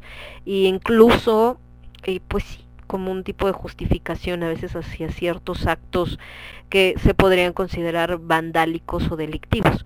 Ahora les digo, no es así al 100%. Muchos grupos de motociclistas son eh, abogados, este, ingenieros, médicos, este, gerentes, eh, gente que trabaja de empleados, o sea, gente de todo tipo, de todo tipo de nivel, bueno, no de todo tipo de nivel porque las motos, les digo, no son baratas, pero sí eh, de, de, todo tipo de nivel educativo, ¿no? No, no forzosamente que tiene que ver con la cuestión socioeconómica y que eh, pues les gusta todo esto, han logrado hacerse de su moto como sea, si tienen mucha lana, poca lana, lo que sea, pero han logrado tener esta, esta motito y la arreglan y la mantienen y todo, y se juntan y entonces van a dar estos paseos, ¿no? Realmente es más así, la mayoría de los grupos. Ya no es tanto este rollo como de casi casi los ángeles del infierno, ¿no? O los hijos de no sé quién y que son acá, no, realmente ya es un rollo más, pues con este toque sí un poco como del club social, pero no club social de vamos a tomar cafecito y galletas, sino esto de las rodadas que hacen a diferentes lugares y les digo las distancias, pues mucho dependen del tiempo que tengan, si es fin de semana, como esto que van a, a Cuernavaca o a lugares más cercanos a este, Cuernavaca por el calorcito porque hay muchas cosas que hacer y todo, ¿no? Pero no quiere decir que sea el único, hay gente que va a Valle de Bravo, los que tienen más lana rey, y, y esos pues no traen Harley Davidson, traen BMW y demás, ¿no? O en el caso de gente que va hacia Villa del Carbón también hay un grupo importante de, de, clubes de motociclistas que van hacia esa zona del Estado de México también en fin de semana porque también me tocó verlos cuando íbamos a, aquella tienda. Entonces así y realmente es eso es un grupo de convivencia donde pues se van todos juntos se van cuidando.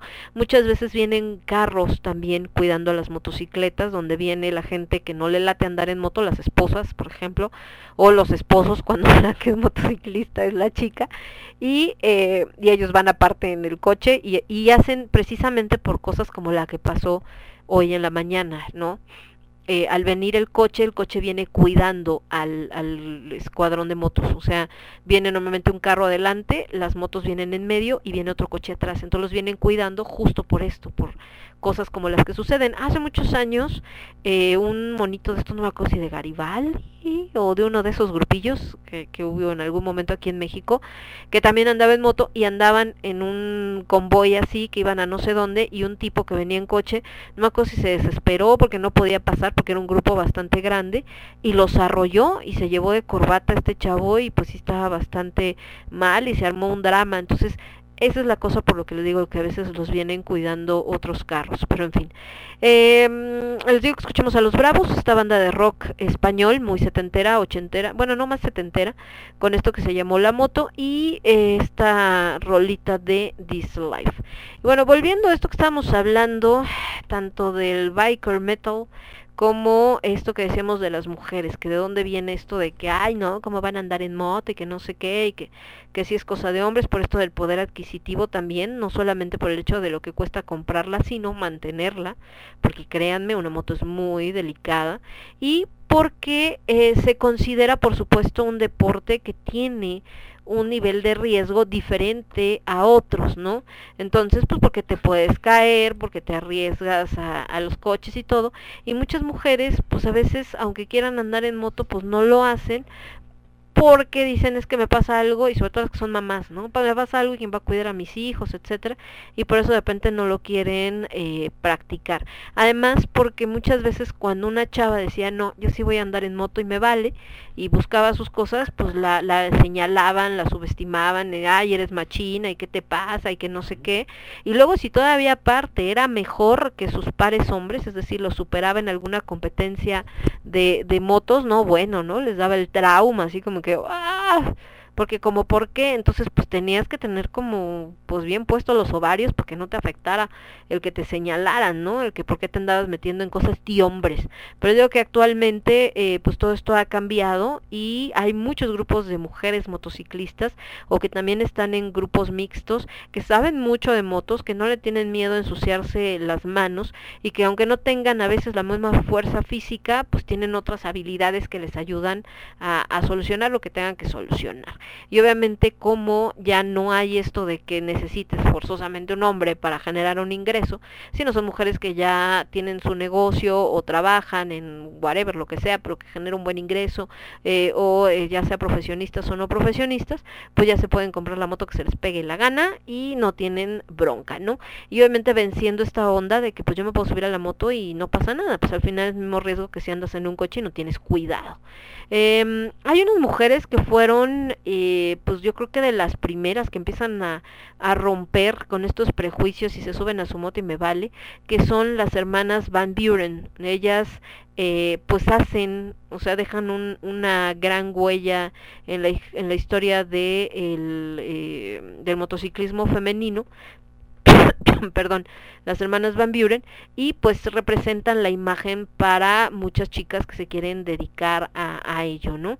Entonces, eh, ellas, si ustedes las ven, por eso les digo que esta imagen, cuando piensan en mujeres y motos, se imaginan a la modelo que sale en la revista Biker, nada que ver, ¿no? Está chida, se ve bonita, está guapa, lo que quieran, pero no va por ahí el asunto. Hay motociclistas muy eh, curvilíneas, pero como en todo, hay mujeres de todo tipo de cuerpo dedicadas al motociclismo. No todas se ven como modelo, bueno, ex modelo de Victoria's Secret, porque ven que hablábamos de que ahora ya Victoria's Secret ya no va a tener a sus eh, típicas ángeles. Si ustedes ven a las hermanas Van Buren, eh, traen un traje como de la Segunda Guerra Mundial, estamos hablando también de hace muchos años, ¿no?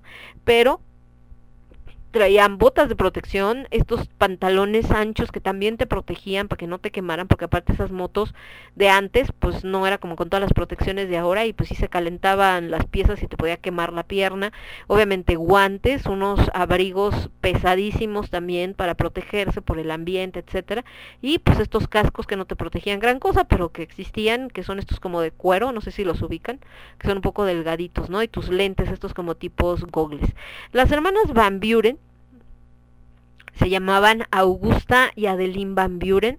Fueron eh, las primeras eh, de las primeras mujeres bikers que salieron y que cruzaron Estados Unidos en motocicleta. Esto fue en 1916, imagínense. Obviamente ya la habían realizado eh, Avis y Effie Hutchings que eran madre e hija respectivamente, ¿no? Y eh, también de la Crewy que realizó el viaje en un sidecar, es decir, eh, estas motos que traían como un carrito al lado. En 1916, obviamente, Estados Unidos está en este momento donde está a punto de entrar en la Primera Guerra Mundial, entonces tanto Augusta como Adeline eh, que se conocían como la Gussie y la Adi, tenían 24 y 22 años respectivamente, estaban muy joven.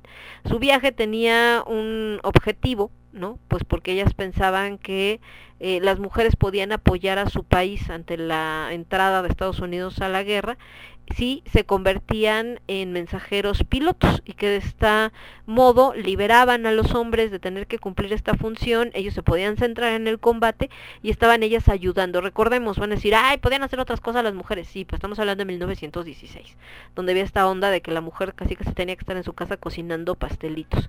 Eh, también eh, era una manera de apoyar a este movimiento sufragista de que las mujeres tenían derecho al voto, que sí pensaban, que sí podían tomar decisiones, etcétera, y que sí también podían enfrentarse a un pensamiento político y tomar y, bueno, se pueden interesar en estos temas, ¿no?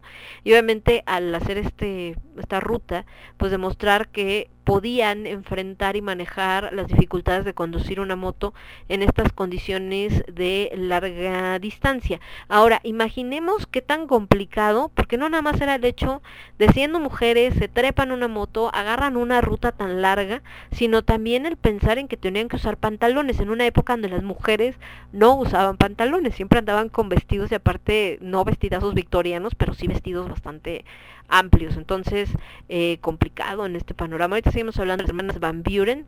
Nos vamos a ir con más música. Por acá mencionaban justo a mm, la de Knocking on Heaven Door de los señores de Guns N' Roses. Espérenme, acá está Knocking on Heaven Door, que también era como parte de este eh, ¿cómo se llama? El playlist que ponían para los motociclistas y la otra que también comentaban era la de Highway to Hell, bueno, clásica porque habla de una carretera, por supuesto. Ya pusimos ahí al principio, pero no importa. Lo volvemos a poner porque chihuahuas, ¿no? ¿Verdad? Vámonos con los señores de ACDC. Highway to Hell, acá está, de 1979. Y yo regreso. Y ahorita también ponemos estas bandas como este eh, Girl School y Motorhead que también por acá mencionan. Pero primero vámonos con estas y yo vuelvo. Yo soy Lemón, esto es el quinto elemento y lo escuchas únicamente a través de Radio Estridente. Regresamos. Transmitiendo para todo el universo. Transmitiendo para todo el universo. Radio Estridente.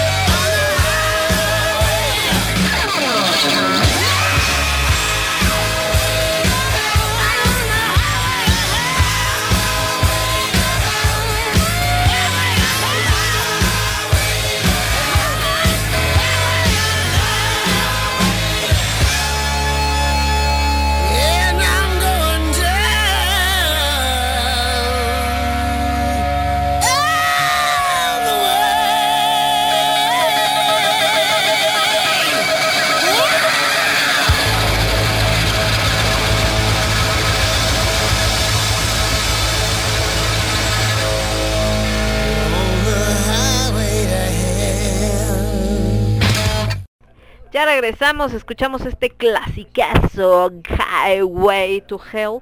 Que bueno, en una película casi siempre es la que pones cuando ya saben que te van a partir tu Mauser o que te vas a partir tu Mauser, ¿no? Así como carretera hacia el infierno y singue su a ver qué pasa. Y antes de eso escuchamos a Guns N' Roses con esto que se llamó Knocking on Heaven Door. Que bueno, era parte como de lo que eh, recomendaban como la lista para ir escuchando en tu moto. Estamos hablando de las hermanas Van Buren, que les decía esto de que eh, pues querían hacer esta ruta para demostrar que podían manejar la moto en estas condiciones de larga distancia y que no tenían PEX y que no por ser mujeres no estaba limitado. Ellas empiezan este trayecto, esta aventura, el 4 de julio de 1916, salen en Nueva York, iban en una Indian Power Plus de 1000 centímetros cúbicos, llegan a Los Ángeles el 8 de septiembre, o sea, estamos hablando de julio, junio, julio, agosto, septiembre, prácticamente dos meses.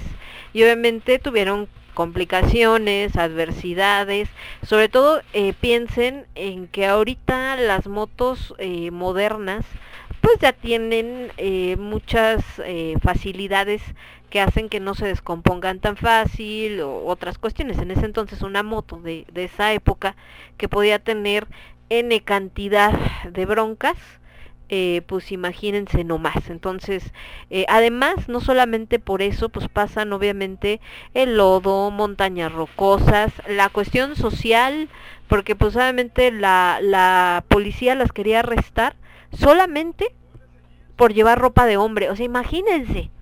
Y que, que te para la policía y dice, es que usted es mujer y como por qué anda con pantalones, ¿no? Y por qué trae botas y por qué trae una chamarra así, eso es solo de hombres, voy a meter al bote, o sea, qué, qué pensamiento tan estúpido, pero pues así era en ese entonces, ¿no? Entonces pues tienen obviamente que lidiar con todo eso y eh, son las primeras que llegan a la cima de Pikes Peak con un vehículo de motor.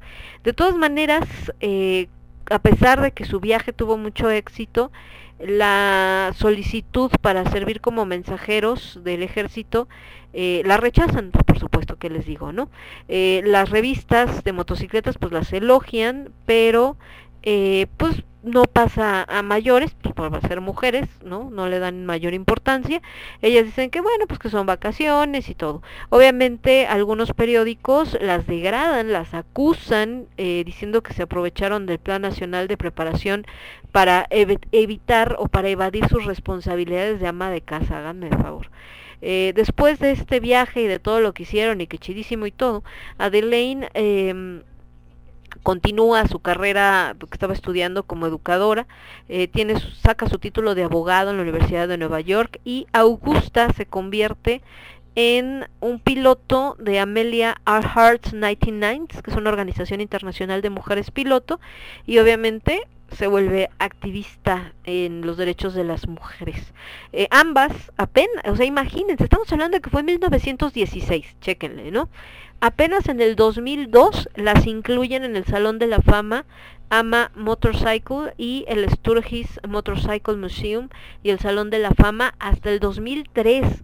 O sea, imagínense, qué triste, o sea, qué triste que eh, habiendo hecho algo que bueno fue pues eh, híjole pues no para su época con todas las dificultades que tuvieron que lidiar toda, todas las situaciones y que apenas hasta estos años pues prácticamente no hace tanto hace menos de 20 años eh, es cuando tienen este reconocimiento, pues obviamente ya están muertas, ¿no?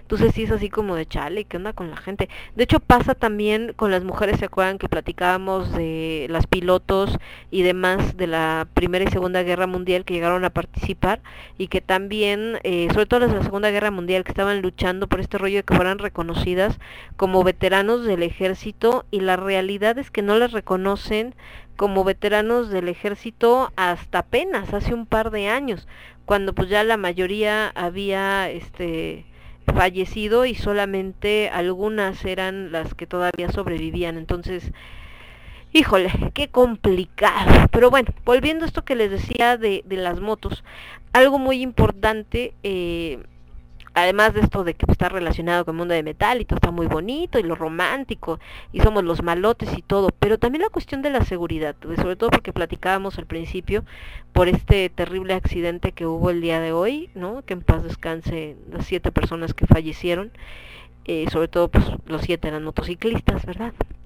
Eh, a veces el estar en una estar en una moto así como cuando estás en un coche representa una gran responsabilidad y tienes que tener cuidado de muchas cosas. Algo muy importante, no sé si han fijado, pero vas por la calle en la Ciudad de México, la mayoría traen casco. Pero hay un montón de gente en moto que no trae casco. Que les da calor, que me estorba, que no veo bien. Neta, no puedes andar en una moto si no traes un casco. Porque es la diferencia en que te quiebres la cabeza y en que no. Obviamente en este video que les comentaba que me mandó Charles, pues uno de los motociclistas que quedó tendido, pues traía su casco y no le, eso no le salvó la vida, pero por la magnitud del accidente. Realmente eh, caídas en moto hay a cada rato, créanme. Quien ha andado en moto sabe que el caerte te va a pasar. O sea, en algún momento te vas a caer. Puede estar mojado el pavimento y está muy resbaloso. Puedes pasar un charco de aceite.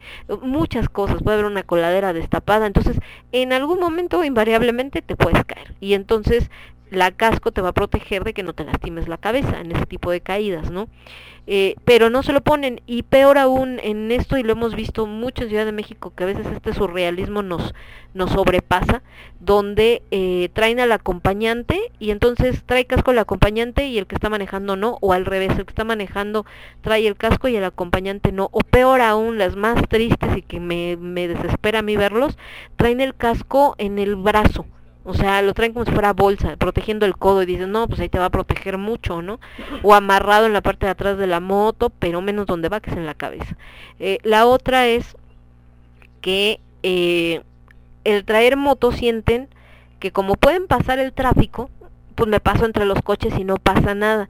Y el problema no es solamente eso, que no se deberían de pasar entre los coches, sino que además no vienen atentos a lo que pasa, vienen muy rápido. Y entonces si un coche hace cualquier movimiento en falso, se los lleva de corbata, ¿no? O chocas con el coche. Alguna vez a, una compañera de, de, de, trabajo, su marido, en, en reforma creo que venía, justamente había mucho tráfico, ve que están todos detenidos, de repente da un volantazo para cambiarse de carril, precisamente por esto de que algunos se habían parado para dejar en el metro, una cosa así, y justo cuando da el volantazo venía una motoneta hecha la raya, no alcanza a frenar, choca con el carro de él y salen volando estos tipos, y este muchacho hasta el bote fue a dar, ¿no? Porque, ay, no, y mientras veían que había pasado con los motociclistas, y era, güey, pero eh, los que venían hechos la raya y no me vieron fueron ellos, ¿no? Pues sí, pero es que casi casi tú estás protegido por tu coche y ellos en la moto no. Entonces, sí, esto no, las motos son muy rápidas, sí, pero no puedes venir a velocidades eh, si no estás consciente de que tienes que venir con un ojo al gato, otro al garabato y que tienes que tener mucho cuidado y más en partes como esta que les digo, ¿no? Donde vienes entre el tráfico, te vienes pasando entre coches y luego vienes rápido, no alcanzas a reaccionar, no hay manera. O sea, lo que decíamos de que les decía este taxista que me comentaba de los de los traileros por el accidente que hubo en la mañana, que habíamos platicado, que decía que un tráiler no se puede frenar en un tramo chiquito, ¿no? Entonces, pues obviamente eh, se puede llevar de corbata al que se le atravesó adelante, que cuando un tráiler se cambia de carril, pues no se cambia en tres segundos, porque es un carro, es un monstruo muy pesado. Entonces, eh, si tú vienes en tu carril y vienes hecho la raya, no estás preparado para que si el tráiler se cambia de carril, te puedas frenar o te puedas hacer un lado. Y ya ha pasado no solamente en motos, ha pasado con los coches.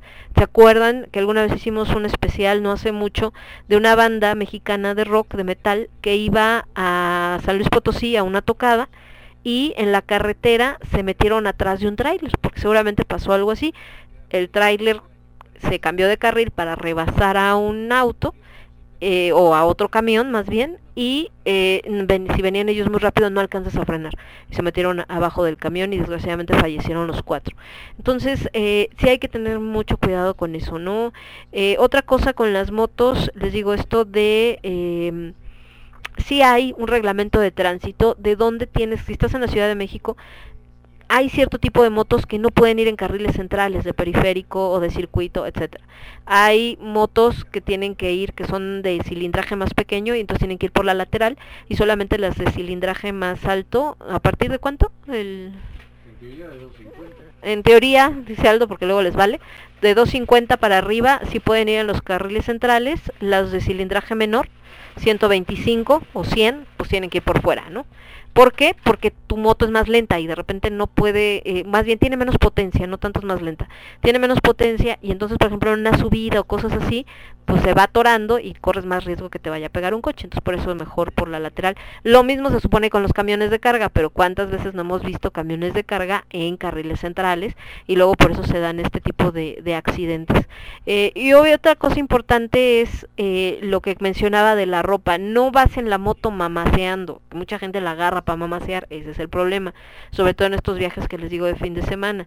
Tienes que traer la ropa adecuada. Por ejemplo, mi hermano que anda en moto, aunque solamente vaya a, por, la usa para cuestiones de trabajo, pues trae el traje este que va encima de su ropa y que te protege también pues las zonas vitales. Entonces, ¿por qué? Porque no sabes qué puede suceder en cualquier momento. Entonces, eh, por ello es que es importante, obviamente, mantener las condiciones mecánicas de la moto, recordar que las motos no es como un carro. Por ejemplo, cuando está lloviendo, la moto tiene más posibilidades. Si es una lluvia muy fuerte, una de que no ves ni maíz, ¿no? Dos, de que te vayas a resbalar, que se te vayan a ir las llantas y pues no te va a ver el coche, los coches no te van a ver. Si no ven a otros coches, menos van a ver a la moto. Y la otra, el hecho de que se puede meter el agua y de repente la moto ya no prende, ¿no? Y hay otro punto también, eh, cuando la moto viene en este, como te digo, como en tipo periférico, hay un punto ciego en los carros. Entonces, si yo vengo en carro y de repente espejeo para cambiarme de carril o cualquier cosa y la moto viene al lado, hay un punto donde no lo ves. Entonces, si tú te le pegas de ese lado a un coche cuando vienes en motocicleta, lo más probable es que te pueda llevar de corbata. Y no por gandalla ni nada, sino porque no, no te alcanza a distinguir. Entonces, y son cosas que mucha gente pues no, no considera. Entonces les digo, ¿están chidas las motos? Sí, son esta parte muy bonita, como se ven en las películas, y les digo, el antihéroe y todo padrísimo, el pirata moderno, ¿no? Pero también implica una gran responsabilidad.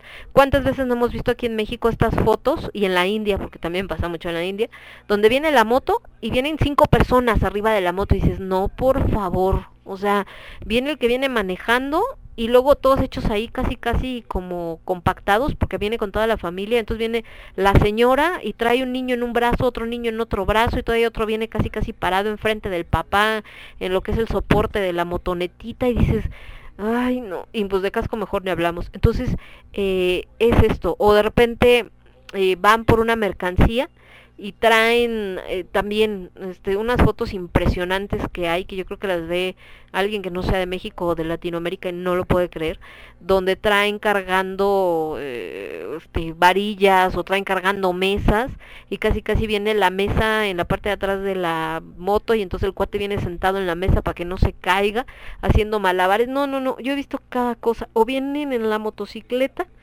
y aunque vengan a alta velocidad, el de atrás viene casi agarrado nomás con una manita y con la otra viendo el celular. O sea, no, no, no, no.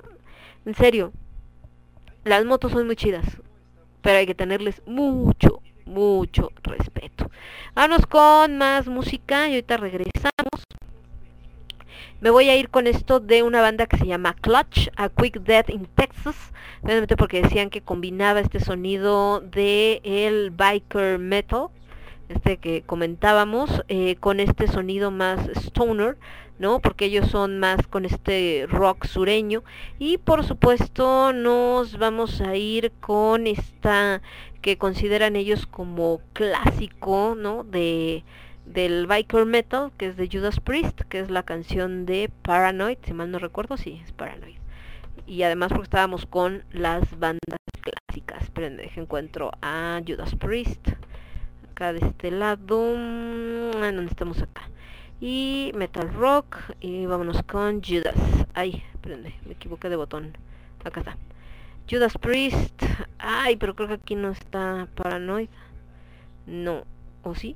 A ver, Breaking the Law. No, Breaking the Law es otra. Breaking the Law, Breaking the Law. No, está... Bueno, ahorita la buscamos rápido en lo que está esta, les bajo ahorita para antes. Vámonos con Clocha Quick Death in Texas y los señores de Judas Priest, uno de los que tiene este look entre sadomasoquista y biker, que a veces es lo mismo que es el buen Rob Halford y Judas con Paranoid. Regresamos. Yo soy Lemon, esto es el quinto elemento y lo escuchas únicamente a través de Radio Estridente. Saludos a mi querida Rose desde hace rato que me mandó mensaje de que acá andaba. Y con el buen Yoru, su gatito, que le digo que tiene cara como de otra vez no, suéltame mamá, por favor. Así como tienen ahorita tango con cara de no, no me besen, suéltame, suéltame. Regresamos. Somos ruido. Somos estridente. Somos estridente.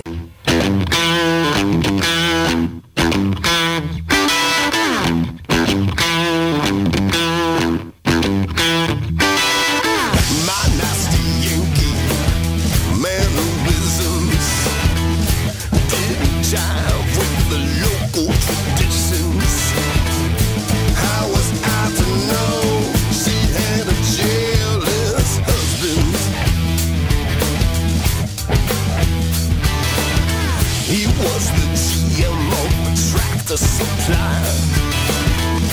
Well acquainted with the guns and knives. Sometimes I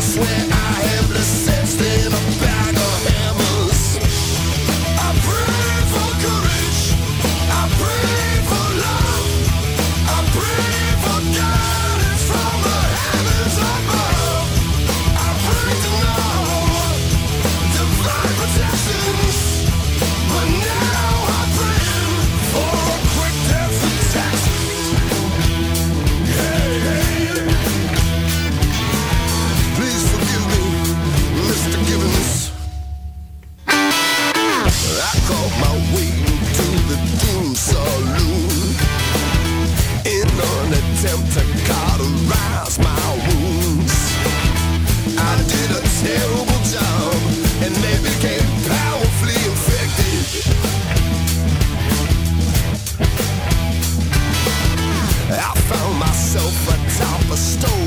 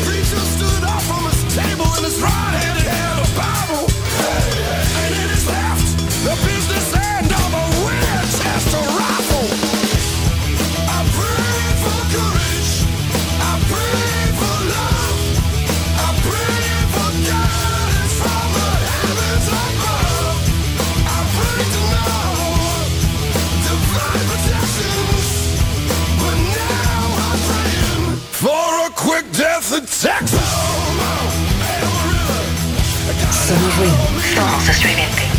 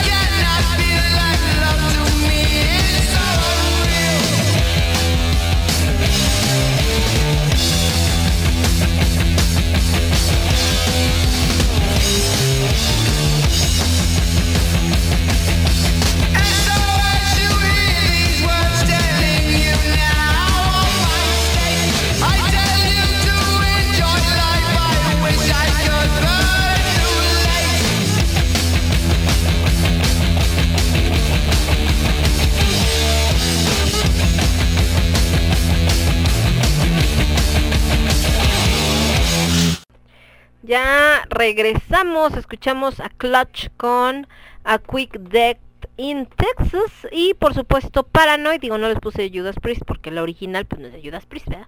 Es de los señores de Black Sabbath. No dudo que la haya cantado Judas Priest, de hecho por supuesto la ha cantado junto con otras eh, bandas y demás y pues Judas es una de las bandas que ha hecho homenaje a ello y por eso pues, supongo que estos cuates eh, relacionan la de Paranoid eh, con, eh, con otros géneros. Eh, por supuesto Judas Priest les decía que también está mencionado, que también lo vamos a poner, por esto que es la ropa que maneja, o sea, esta parte de eh, las chamarras, todo lo de piel, bueno, más bien los chalecos de piel, los pantalones de piel, que en el caso de Halford pues es más por este rollo del sadomasoquismo y también de la comunidad gay, por supuesto, pero que la tomaron muchos motociclistas adelante y sobre todo estos con esta imagen les digo como de más más malote. Entonces, eh, ayudas, ah, pues ayudas lo vamos a poner yo creo que con Break to the Law, que por cierto la versión que tienen ellos de Paranoid también es muy buena. Todas estas bandas, recordemos que hacen homenaje entre ellos y bueno, Black Sabbath es una banda muy importante que influenció entre otras como ayudas a muchísimas bandas, ¿no? Y que les representa una, una gran influencia. Eh, y también por supuesto al buen eh, vaquero galáctico, vamos a poner, bueno, vaquero metalero que es el señor este Lemmy con eh, Motorhead. Entonces, les decía que eh, la responsabilidad de cuando andas en un aparatejo tan pesado y tan complicado como una moto, pues tienes que tomar muchas cosas en cuenta, entre ellas eh, pues esta de las medidas de seguridad. Eh, mucha gente desgraciadamente por este tono que les digo de, de ver algo también en cuestiones de estatus. Hay gente que luego se compra unas motos carísimas, ¿no? De estas marcas que ni siquiera se dedican como tal a hacer motos, como la que mencionábamos, como BMW, etcétera, que son más de carros, pero sacaron también su moto, motos muy bonitas, pero también muy caras. Y que además cuando tú quieres arreglar un aparatejo de esos, no hombre, las piezas te salen como si compraras una moto nueva. Y por ello es que eh, no cualquiera la tiene. Y entonces lo ven como este rollo de, ay, mi estatus. Les platico, y me acuerdo hace muchos años, bueno, no muchos años, pero hace un par de años, que estaba yo en una empresa, eh, no vamos a decir el nombre, el dueño era un cuate, había dos dueños, eh, uno de ellos era el que puso el concepto, el otro es el que puso el dinero. El que puso el dinero eh, es un tipo que se siente así como todas mías, ¿no? Entonces, imagínense, imagínense el grado. Ese güey le gustaba mucho andar en moto, pero traía una moto de estas que son casi del tamaño de un carro. ¿Cómo se llaman esas motos? De esta que es así como gigantesca, creo que es de BMW, de una, ajá, sí es de BMW. Pero imagínense una, una moto del ancho de un carro, ¿no? Entonces, eh, ¿por qué? Porque trae, aparte que está grandota, trae como, como tipo baúles estos para cargar cosas a los lados. Entonces es un megamotísimo y vale una lana totota. Bueno, este cuate, pues la usaba nomás para mamasear, porque tampoco crean que se aventaba sus rutas biker ni nada, era como para impresionar según él. Y como en esta segunda juventud, porque en su juventud le había costado pues a este punto trabajo lograr a donde estaba, porque no había tenido tanta lana cuando era chavito y la fue haciendo durante su crecimiento. Y entonces, como no le gustaba and- andar solo, necesitaba como, ni siquiera como cuaruras, necesitaba como damas de compañía, ¿no? Como para tener su séquito, o sea, mal, no, no, no, no saben, todo un personaje. Y entonces, eh, para que vinieran, agarraba a sus primos, ¿no? Casi casi la familia pobre agarraba a sus primos para que lo acompañaran, pero pues para que anduvieran igual que él les compró motos a estos cuates para que tuvieran las mismas motos. Entonces ahí ya estamos hablando de más allá del biker, más era una onda de andar mamaseando, ¿no?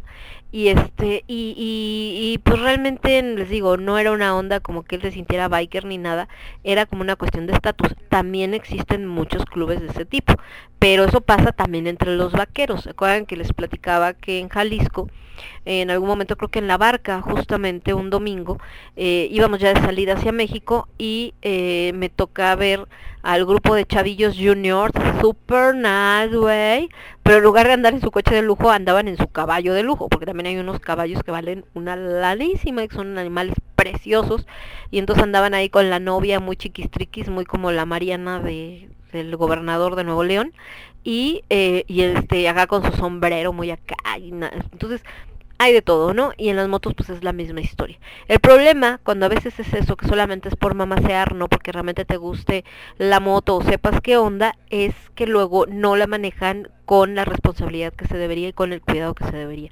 Otras motos que nos ha tocado ver en la calle y que normalmente están eh, más expuestas al peligro, a cada rato vemos accidentes y no siempre por imprudencia o de los automovilistas o de la situación es el rollo de los chavos que son mensajeros, los de Uber Eats, eh, Didi Express, o sea, todos estos que, que son como mensajeros en moto, a veces contratan a chavos por la cuestión de que son estudiantes, que están trabajando medio tiempo, etcétera, o que saben que tienen necesidad y no te van a cobrar tan caro, tristemente así es este asunto, y, em, y entonces traen la moto y vienen los pizzeros, ¡uta!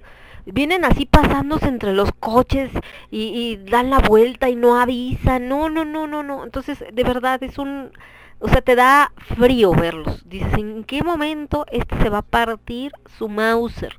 Por eso les digo que aguas con eso, ¿no? Y esto que no dudaríamos, como al principio decíamos, es padre traer tu música, así como la traes en el coche, traerla en la moto, pero solamente en lo que está permitido, que son las bocinas, decíamos, externas del casco, no internas, o de la misma moto, pero no puedes traer audífonos, no hay manera, si no, te das cuenta de qué sucede. Entonces, eh, híjole, qué, qué, qué complicado. Eh, pero les digo, a mí me gustan, son muy padres, se ven muy chidas y sobre todo ahorita que hablábamos de esto de las mujeres, como las hermanas Van Buren dentro de este rollo del motociclismo, que padre también que las chicas, de hecho hay competencias de motos y hay unas chavas que, ¡ay, hijas de Dios, eh! Ya quisieran muchos y muchas, qué brutas, qué habilidad tienen, en verdad. Y ahí demuestra pues esto que siempre se ha dicho, ¿no? No depende que seas mujer o hombre en cuestión de tus habilidades. Lo que no tienes en fuerza, muchas veces lo sacas en maña y viceversa. Vámonos con musiquita, ahora sí me voy con Judas. Ahora sí es Judas, perdón, con esto que se llama Breaking the Law, por lo que comentábamos que muchas veces esta onda de que eh, si eres motociclista, entonces casi casi eres este en contra de las leyes y eres anarquista y eres acá de eh, caiga el sistema y entonces un sistema injusto y todo este rollo, pero bueno, claro que no siempre, les digo que hay muchos motociclistas así onda de Beverly Hills que son bien watts. Nos vamos con algo de los señores de Motorhead. De Motorhead me voy a ir con la que tengo más viejito de los discos, que tengo varios, me voy con Orgasmatron, el disco. Y la rola, ah, pues está Riding with the Driver, precisamente que habla de manejar. Y volvemos, yo soy Lemón, esto es el quinto elemento y lo escuchas únicamente a través de Radio Estridente. Volvemos. Transmitiendo para todo el universo. Radio Estridente.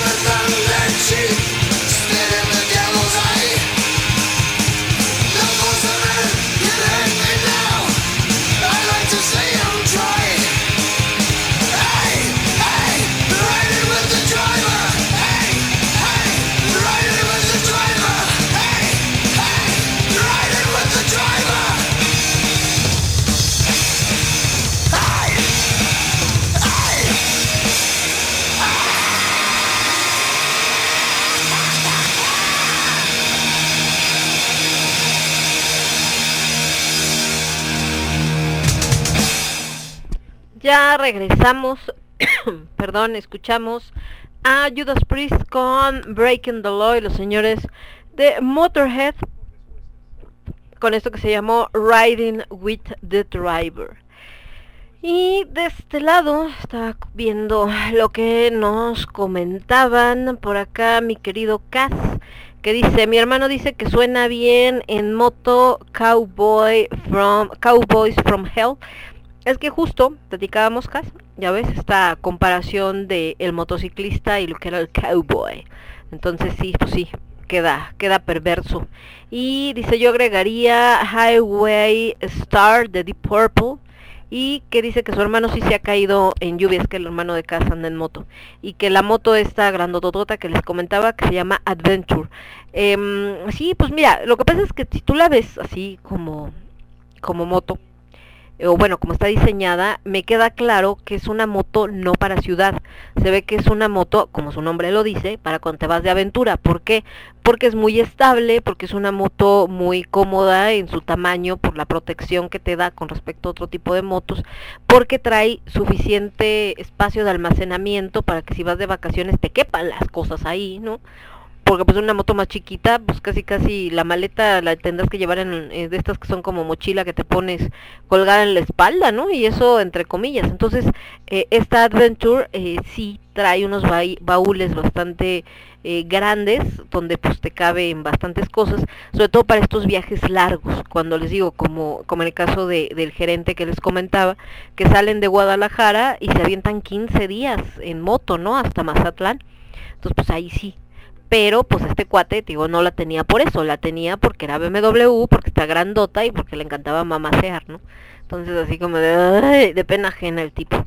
Pero bueno, volviendo a cosas agradables, les decía que el mundo del motociclismo, de, hay diferentes tipos de motociclismo, por supuesto. Está el motociclismo de ciudad, que es el que usa, bueno, usamos o usa la gente normalmente para moverte, eh, porque gasta menos gasolina, porque te toca menos el tráfico, etcétera, etcétera. Como en el caso del, del hermano de Cas, como mi hermano, ¿no? Como una amiga también que alguna vez me tocó de hecho en su moto. bueno, tenía una motoneta y ella prefería moverse así porque así le odia- odiaba andar en el tráfico.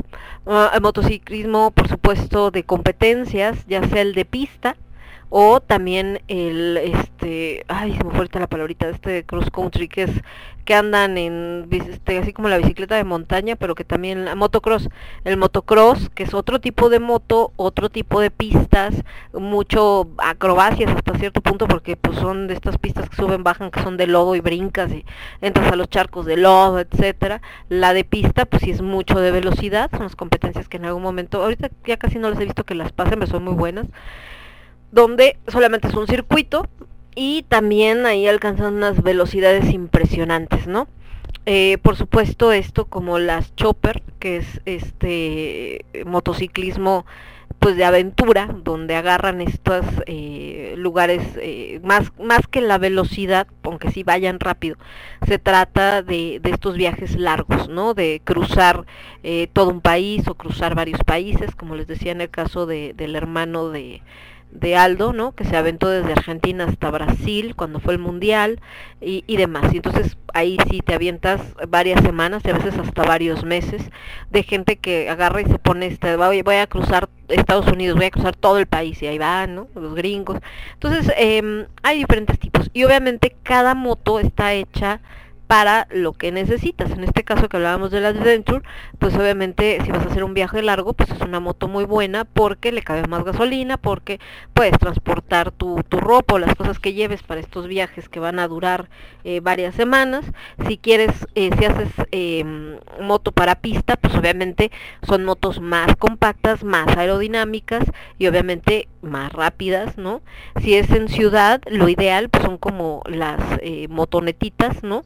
Porque son más livianas, porque son chiquitas, porque son prácticas, porque no salen tan caras, etc., ¿no? O estas motos más pequeñas como de 100 centímetros cúbicos o las de 125, ya si eres de los que recorre largas distancias, como mi hermano que está eh, ahorita con mi mamá en fuentes de satélite, ¿no? Que está ahí por Lomas Verdes, pero sus pacientes pues tiene uno en el centro y tiene otro en Santa Fe y lo tiene otro que está por el desierto de los Leones, pues obviamente una motonetita y no va a subir, ¿no? Entonces tiene una moto un poco más grande, pero sin llegar ni a ser de pista ni tampoco a ser una chopper, ¿no?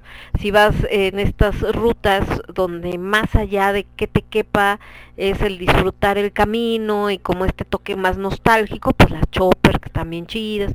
Entonces le digo, yo, yo no soy experta, me gustan mucho las motos, conozco poco, pero eh, pues lo que he estado cerca del mundo del, del motociclismo, eh, pues me, me encanta, ¿no? ¿Me aventaría yo a manejar una moto?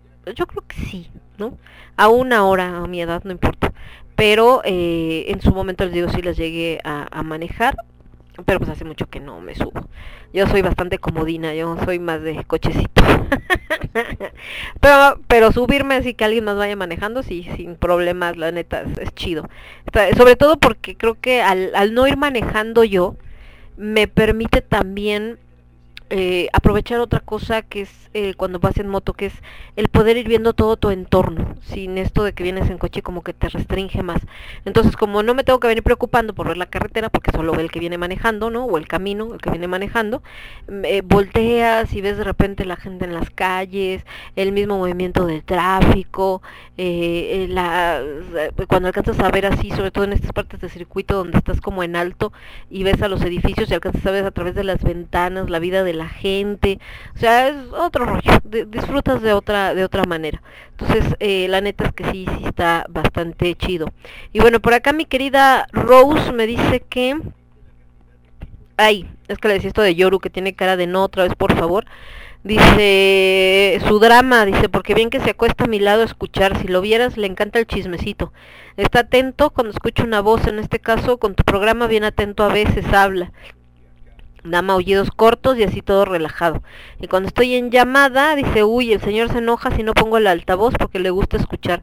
Eso lo aprendió y más con mi papá. A veces me marcaba el trabajo para que yo lo escuchara mi voz. Y más los días que estaba jornada completa ponía el altavoz. Es que, ay, son tan ocurrentes los mendigos gatitos que no, de repente se avientan cada puntada que te mueres de risa.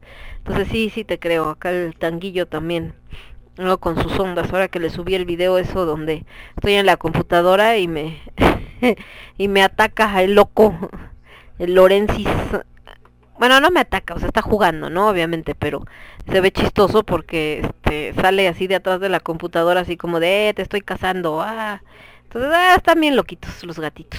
Y bueno chicos me voy con la última canción de la noche esta banda que es bastante de la época del el and Love y eh, conocida pues sobre todo porque era como de estas preferidas para cuando andabas en el toque del CC. Estamos hablando de ay, Grateful Dead, esto que se llama Trucking.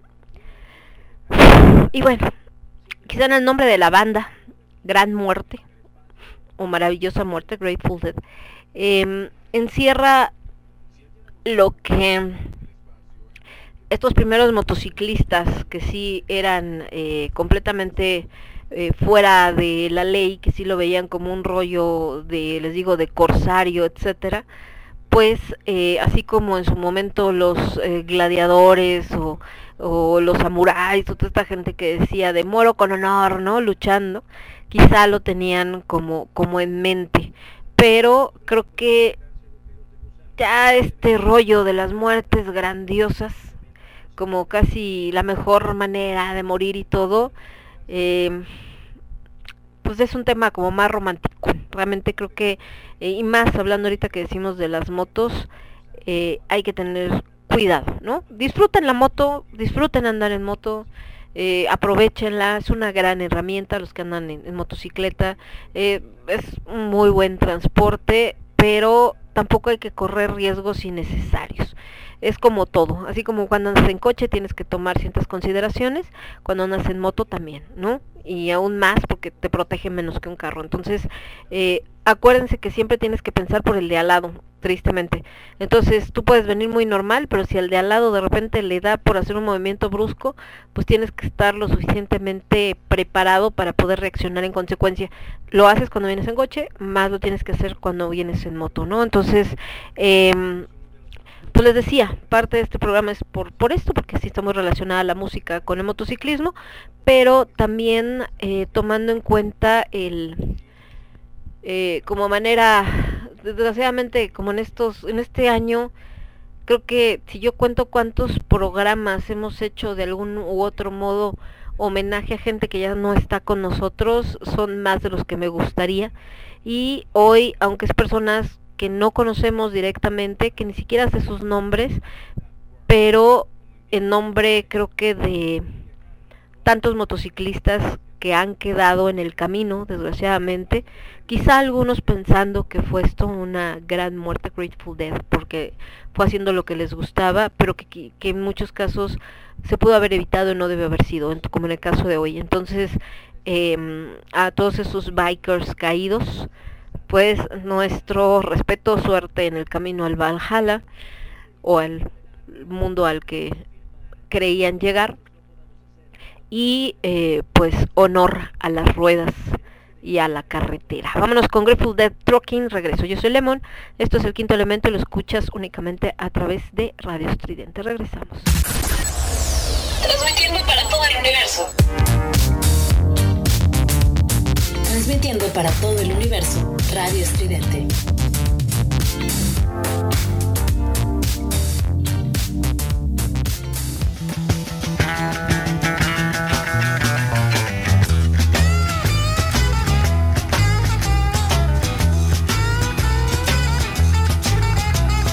trucking.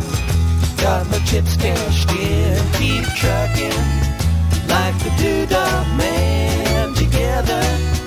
More or less in line. Just keep trucking on.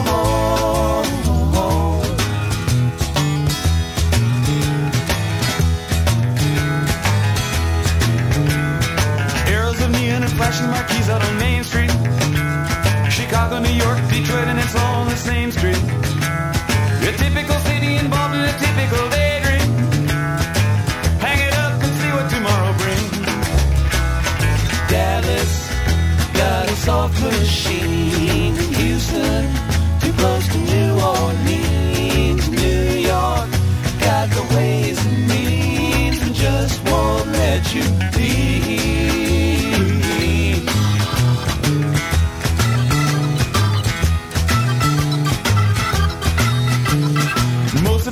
cats meet on the street speak of true love. Most of the time they're sitting and crying at home. One of these days, they know they gotta get going. Out of the door and down to the street all alone. Trucking like the doodah man once told me you got to pay your hand. Sometimes the cards ain't worth a dime if you don't lay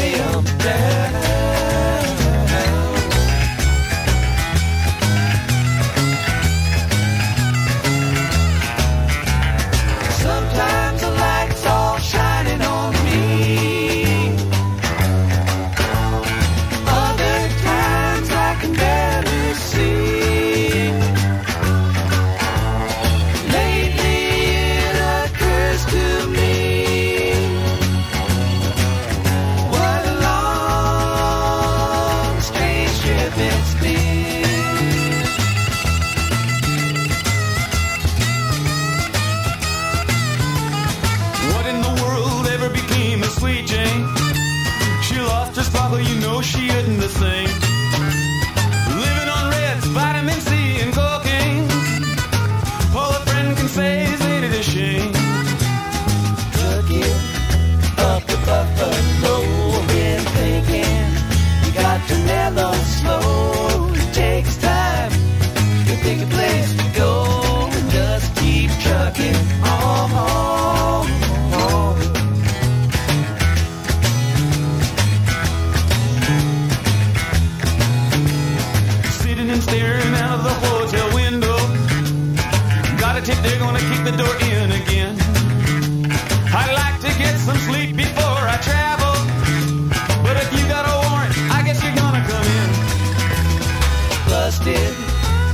On Bourbon Street.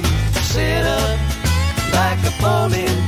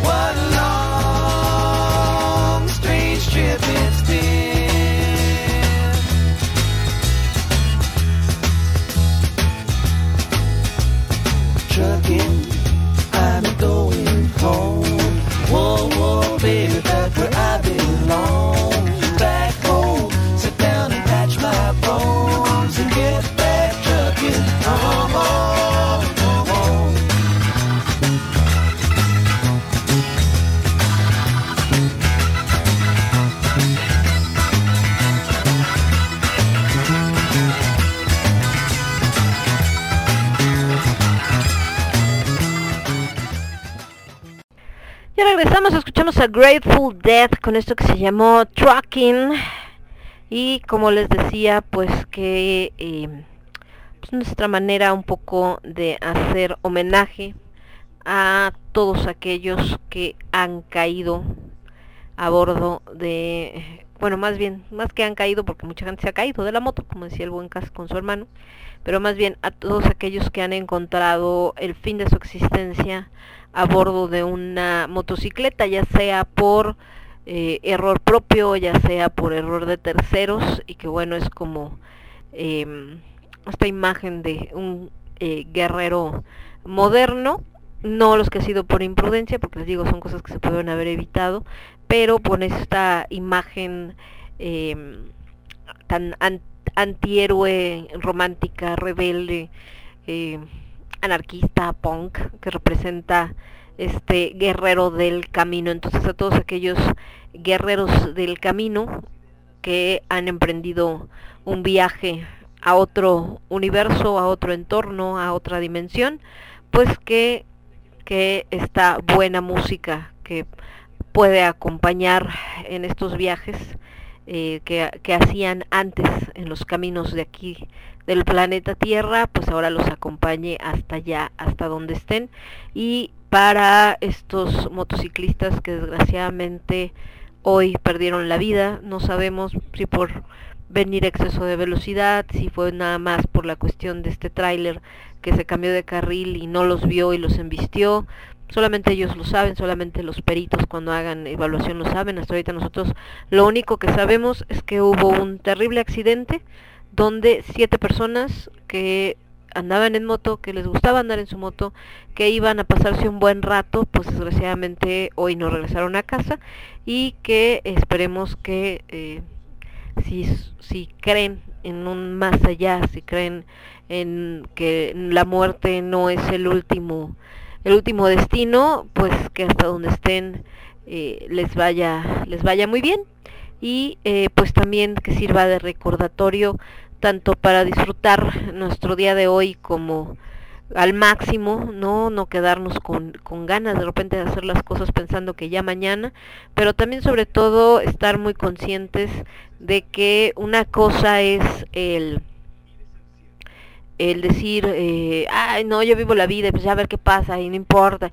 No, no, no, aprovechen, aprovechen y tampoco, tampoco vayamos por ahí buscando a ver que, como, como dicen, la, la muerte no llega al que, al que la busca, ¿no? Sino al que no la llama, pero también es muy amiga de la imprudencia. Entonces, eh, una cosa es ser rebelde y otra cosa es ser imprudente. Son dos cosas muy distintas.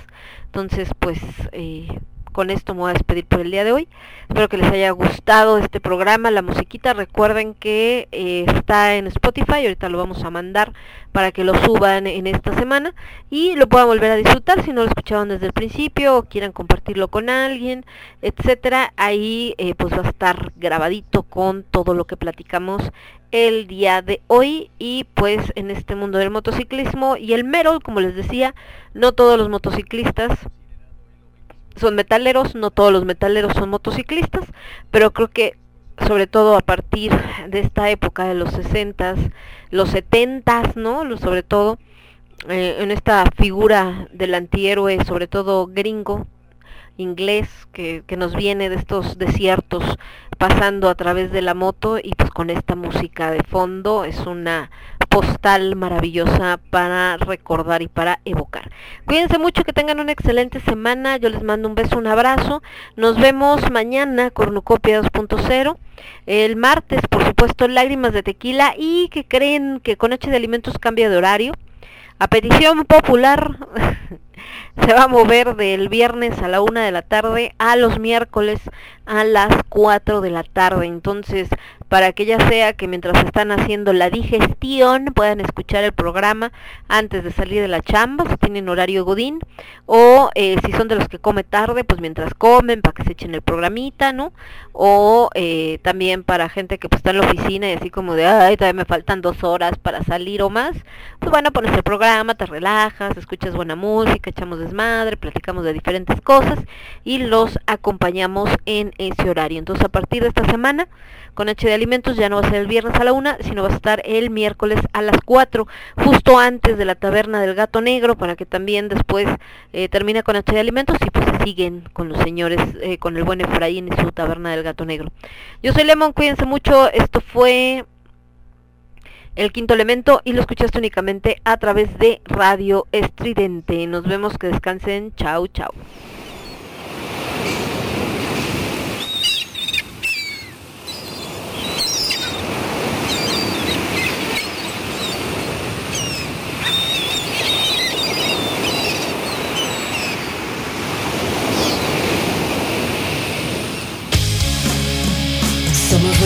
Florence Suivente.